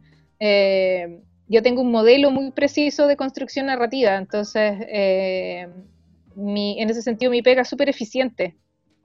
Por eso, es que mm. por eso es que me demoro menos. ¿no? Y insisto, por eso es que yo la enseño ahora en mi curso de novela, para que sea eficiente para otros. Qué bueno. Eh, justamente la idea es que no te, no te demores dos años en escribir una novela, porque puedes, puedes hacerlo en menos si, si ordenas bien la pega que tienes que hacer. Entonces, que, que lo mate lo ñoña me sirva para eh, poder darle esas herramientas a otros. Así que por eso me tiene muy, una de las razones por las que me tiene tan feliz mi curso de novela. Buenísimo. Bueno, vamos a ir a la última parte de las preguntas del TAC, donde la primera pregunta es, si tu vida fuera una película, ¿qué título tendría? Uy, eh, ¿qué título tendría? Eh, no, sé qué título exactamente tendría, pero sí, sí, sería algo así como eh, que tenga algo que ver como con sorpresa o con eh, algo parecido así como a no lo vi venir, ¿no? Algo así. ¿no? Un, algo así un no lo vi venir, porque es impresionante la cantidad de cosas que me han sucedido en la vida que es como, pero ¿por qué? ¿no? Y siempre me hago esa pregunta, pero ¿por qué? ¿Por qué está pasando esto? ¿no? Para en el mundo, me quiero bajar. Eh, cosas e, extraordinarias, ¿no? Situaciones extraordinarias que me han pasado en la vida, eh, ¿no? El hecho de que me llamaran a mi casa para ofrecerme un contrato editorial, así, ¿a quién le pasa esas cosas? ¿A quién? ¿Por qué? ¿No? Y uno dice, pero ¿por qué yo? ¿Por qué a mí? ¿No? O, el, hecho de que, de que a mí fanfic fuera, fuera tan famoso y fuera tan bien en un minuto en el que había miles de fanfic publicados, que mi fanfic era una aguja en un pajar. Entonces dice, pero ¿por qué? ¿Por qué este fanfic y no otro? ¿Por qué? ¿No? Que hasta el día de hoy, después de tantos años que ha pasado, sigo sin poder responder bien esa pregunta. tengo algunas teorías, ¿no? De, de, por qué le fue bien o por qué fue tan famoso, pero eh, de todas maneras me es imposible decir, ah, por esta razón es que eh, fue más famoso que el resto. No, no sé, hasta el día de hoy no tengo idea, ¿no? Entonces, hay muchos momentos de mi vida que han sido así, que me han dejado con, con, con cara de WTF, ¿no? ¿Estás diseñando? Eh, entonces, eso puede ser un buen título. Ese puede ser un buen título, WTF. eh, Frank, ¿qué película odias? Odias, pero que todos aman. Chanfles. A ver, que, espérate, que yo odie y que todos amen. Eh... oh, ¿Cuál podrá ser? No se me ocurre, fíjate. No se me ocurre. En, en este minuto, no se me ocurre. Eh, se me ocurren algunos libros. no, se, no, se, me ocurren películas. O no, se, o no se me ocurren. pasar por ahí. Claro. Eh, no, o, o, series también puede ser. Hay algunas series que, todo el mundo ama y que yo que a mí no me gustan. Por ejemplo, eh, por favor no me odien, pero eh, una, una serie a la que sé que tengo que darle otra oportunidad, lo sé. Pero la verdad es que no, no me enganchó y no hubo caso, y no hubo caso, eh, Breaking Bad. Oh. Sí, lo sé, lo sé, llega a ser doloroso decirlo. Pero, y además porque es Vince Gilligan, y Vince mm. Gilligan es The X-Files. Entonces, eh, yo creo, de hecho, yo creo que una de las razones por las que eh, tuve un mal comienzo con Breaking Bad es porque eh, llegué con un hype muy específico desde el fandom de X-Files. Entonces, quizá, siento que quizá eso me jugó en contra. ¿Ya? Eh, insisto que yo sé que es una serie a la que tengo que darle otra oportunidad porque eh, yo soy una convencida de que en, en toda la cultura pop, eh, literatura, cine, series, eh, importa más en qué minuto de la vida estás consumiendo ese producto, más allá del, del producto en sí. ¿ya? Tiene mucho que ver qué estaba sucediendo en tu vida o en qué parada estabas o cuáles eran tus expectativas, etcétera, eh, a cómo tú disfrutas o cómo vives esa experiencia con ese producto en específico. Entonces, eh, entonces a Breaking Bad de todas maneras tengo que darle una segunda oportunidad. Lo sé, lo sé, lo sé, lo sé. Y la otra serie que todos aman y que yo eh, abandoné rápidamente, dos series específicas, que todos aman y que yo abandoné en las primeras temporadas. Yo creo que, si no me equivoco, si no me equivoco, ambas las, las abandoné en la tercera temporada. Si no me equivoco, sí. Eh, Lost y Grey's Anatomy. Mm. El, en. Quedé la duda con el libro. ¿Quieren una duda con los libros? Ah, diablos. No, yo, yo tengo una, una relación amor y odio con algunos clásicos que, que todo el mundo reverencia y yo mm, no les veo mucho la gracia. ¿no? Como. Eh, como por ejemplo, eh, qué sé yo, por ejemplo, eh, algunos libros, por ejemplo, de Bolaño o de Donoso, ¿no? que suelen ser eh, suelen ser eh, autores que son santificados en Chile, de alguna manera.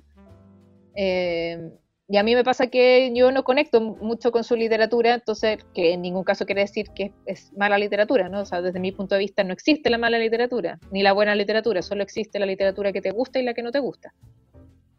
Entonces, en, en mi caso, eh, no, son, no son autores que yo venere de alguna forma, ¿no? En específico, simplemente mi experiencia de literatura va por otro lado, mi experiencia de lectura. Eh, entonces, eh, siempre, me ha, siempre me ha causado, como digo, un cortocircuito de, así como esos otros autores que son son súper venerados, como digo, a nivel santificado, eh, y, y no, y no resuenan en el fondo con, la, con el tipo de lectura, de experiencia de lectura que yo busco. ¿cachai? Pero ahí en esos casos, en verdad, lo que digo es que yo soy la rara, ¿no? Entonces, ¿qué pasa? En Paso, yo soy la En gusto y colores, dice. Sí, por supuesto, por supuesto. Yo soy una gran defensora de eso, sí. Muy bien. El... ¿Qué película te hace reír siempre? Estoy medio ciego, por eso me, me tuve que... Eh, ¿Qué película me hace reír siempre? Eh, ¿Cuál podrá ser? ¿Por qué también pienso en series? O series. No, no pienso, no pienso en películas. que te hace reír? Eh, bueno, en series eh, siempre me hace reír Friends, siempre me hace reír Community, siempre me hace reír eh, How I Met Your Mother, por ejemplo, me hace reír, hasta Gilmore Girls me hace reír. Eh, ¿qué, qué otra serie me, me hace reír? ¿Te puedo hacer una pregunta? ¿Friends Sí. o How I Met Your Mother? How I Met Your Mother. eh, ¿Friends o How I Met Your Mother? El versus histórico. Sí, yo sé, es, un, es, un, es un versus bien eh, terrible porque yo entiendo por qué las comparan, pero para mí no son comparables porque son, son momentos súper distintos. O sea, Friends en el fondo es eh, pionera de muchas maneras, eh, entonces eh, le tie- tiene ventaja en ese sentido en comparación a How I Met Your Mother. Eh, pero eh, How I Met Your Mother tiene, tiene otras gracias, en fondo más allá del final, que también ese es un final horroroso, eh, Polémico. pero polémico, altamente, altamente polémico, pero más allá de eso, eh, yo disfruto mucho ambas y entiendo muy bien las diferencias, entonces como que no, no podría como eh, elegir realmente. Disfruto ambas un montón, eso debo, debo decirle, a pesar de que hay, hay hartas cosas de ambas que no resisten el paso del tiempo, ¿no? Eh, en términos de, de machismo, racismo, clasismo. eh, Sobre todo con, bueno. con Friends. Friends Sí. ha envejecido no tan bien como uno pensaría. Sí. Y siento Sí, que Friends se puede más. La pelea de Friends es más con Seinfeld, entre Friends o Seinfeld. Yo creo que por ahí podría ser la pelea. Sí, sí, totalmente. En la época, en el fondo, como de la, de la época, efectivamente le calza mucho más. Por eso te digo que, no- que me cuesta, me cuesta compararlas. Eh, sí, yo, yo creo que tienen, ambas series tienen, tienen cosas que no han envejecido bien, para nada. Pero son icónicas los dos. Entonces, disfrutemos todo. ¿Por qué, ¿Por qué hay que comparar? ¿Por qué hay que dejar algo Son- fuera? ¿no? Son comparaciones odiosas. Odiosas, exacto. Eres peleador. Eh, Frank, continuando con las preguntas. Película que terminaste de ver y luego te diste cuenta que era una pérdida absoluta, absoluta de tiempo. Ah, O ver. serie. O serie, o serie, claro. No, pero estoy pensando así como que, ¿cuándo fue la última vez que fui al cine y salí del cine así, oh, qué horror, ¿por qué pagué por esto? Eh, ¿Cuál habrá sido? Es que yo igual escojo con pinzas, entonces creo que no me ha pasado de salir así tan, tan decepcionada, así espantosamente decepcionada. Creo que no. No recuerdo así como tan- una, una decepción tan grande. Por supuesto que terminando el podcast nos vamos a estar despidiendo. Chao, chiquillos, que estén bien. Me voy a estar poniendo el pijama. Por supuesto que me voy a decir, ¡Hoy odio esta! ¿No? Eh, no, en este todo. minuto no. Por supuesto, obvio. La presión. Eh, en este minuto no se me ocurre, debo decir, no se me ocurre en este minuto. Eh, sí, si hablamos de decepción, y aquí también vuelvo a las series, eh, yo diría que una de, mi- una de mis últimas muy grandes decepciones, onda, quiero salir a quemar una micro, eh, fue el final de Game of Thrones. Oh, Oh, sí, terrible. Terrible, terrible. Fue así doloroso, un puñal en mi corazón. De verdad quiero matar a un cristiano, quemar una micro. Es que con la serie, la serie, con la serie se siente más porque uno le dedica más tiempo, más Sí, tiempo, más amor a esa serie y que te decepcione justo al final, justo Sí. en 40 minutos que se vaya todo, duele, duele, esa es la No, verdad. sí. Sí, no, terrible, terrible. Me, me pasó, bueno, me pasó con el final de Game of Thrones y también me, me pasó, eh, recuerdo mucho, con mucho dolor, ¿no? La, mm, la última temporada, la última temporada completa, pero sobre todo el final de House, Mm. de Doctor House. Mm, sí. También, también esa serie maravillosa se fue a la cresta. Sí.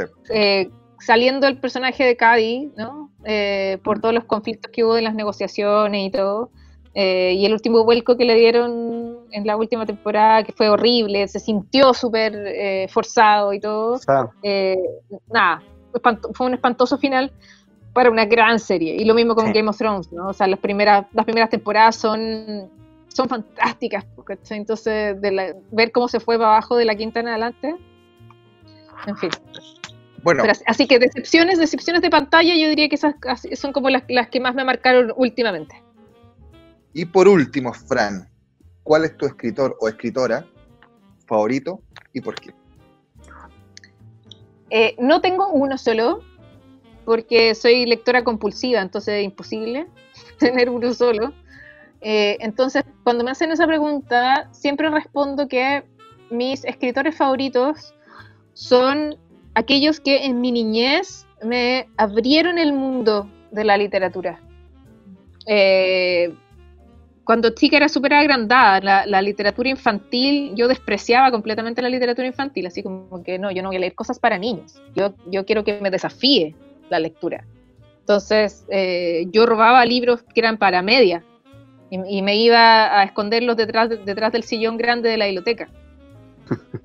y, eh, y en ese tiempo, eh, por coincidencia, insisto en que yo no creo en las casualidades, así que coincidencia simplemente, eh, me topé, se dio la posibilidad de que mis primeros autores adultos, cuando yo tenía seis años, eh, fueron eh, Edgar Allan Poe, Arthur Conan Doyle, Agatha Christie, Ray Bradbury. ellos claramente marcaron mi vida porque me volaron la cabeza cuando los eh, leí por primera vez. La, eh, cuando leí por primera vez eh, a Lovecraft, fue como, este ¿qué se fumó? ¿Qué es esto? Pero qué, qué bueno, igual eh, con Edgar Allan Poe igual, con algunos de los poemas, así como que, pero estos gallos así, pero qué onda, qué onda el tormento de sus vidas, así, pero, pero ¿por qué? ¿Cómo llegan a esto? ¿no? Pero lo encontraba súper interesante. Eh, como digo, son, son los que yo diría que son mis más queridos, son mis autores más queridos, porque son los que me acompañaron eh, en mi niñez y me abrieron el mundo literario completamente, a las grandes, me abrieron el mundo a las grandes historias. Eh, y no es casualidad que haya sido terror, ciencia ficción, misterio. Eh, por algo son los géneros, mis géneros favoritos hasta el día de hoy. Porque son los, son los géneros que, les tengo más cariño. Entonces, eh, Agatha Christie fue la primera mujer, la primera escritora que yo leí. Entonces, obviamente, también eh, tiene un sitio ¿no? en mi podio eh, que es insuperable. Obvio, obvio que sí. Muy bien. Eh, esos, esos son mis escritores favoritos. Gracias, Francisca. Bueno, hemos terminado la entrevista, te agradecemos, pero un montón, un montón tu de Nada. Muchísimas gracias. Lo pasé muy bien, lo pasé muy bien. Insisto que vamos a terminar la conversación y voy a volver a mi pieza y se van a, voy a, van a ocurrir todas las cosas que no dije aquí, todas las películas que no dije se van a empezar a ocurrir, obvio. Eh, no, gracias a ustedes, gracias a ustedes por el espacio. Yo eh, feliz, feliz de hablar de cultura pop. Eh, me gusta mucho. Soy, soy, una, soy fan de la cultura pop, así que encantada. Eh, Fran, nos gustaría que pudieras nominar a dos amigos a los cuales desafíes a venir acá y someterte a este taxi. O sea, no venir acá. O sea, a este, este universo de Zoom. Claro. eh, claro, nada anda rompiendo reglas de cuarentena. Claro. Eh, dos, en el fondo, dos, personas para que sea entrevistada por ustedes. Claro. Eh, dos personas que se han entrevistado por ustedes. A ver, me, em, me dijeron que Pancho ya había pasado por aquí, ¿cierto? Sí, Pancho ya estuvo. Perfecto. Em, otro, otro gran treki, eh, escritor, muy amigo mío, muy querido, es eh, Alberto Rojas. Bueno. Eh, y Alberto Rojas tiene grandes historias respecto a Star Trek y a cultura pop en general. También es un gran ñoño. Así que, así que se puede ser, ese puede ser una súper buena eh, entrevista, de todas maneras. Eh, ¿Y quién más? Eh, también como, como escritor o escritora, cultura pop. Que ustedes saben que en el, círculo de escritores hay mucha gente que reniega de la cultura pop, porque no es alta literatura, no es alta cultura y qué sé yo, y bueno, en fin. Entonces, claro, no, no, es tan fácil escoger quién, ¿no? pero de, cultura, que le guste la cultura pop. ¿Quién más puede ser? Ah, bueno, Gabo, seguro Gabo, es super pop.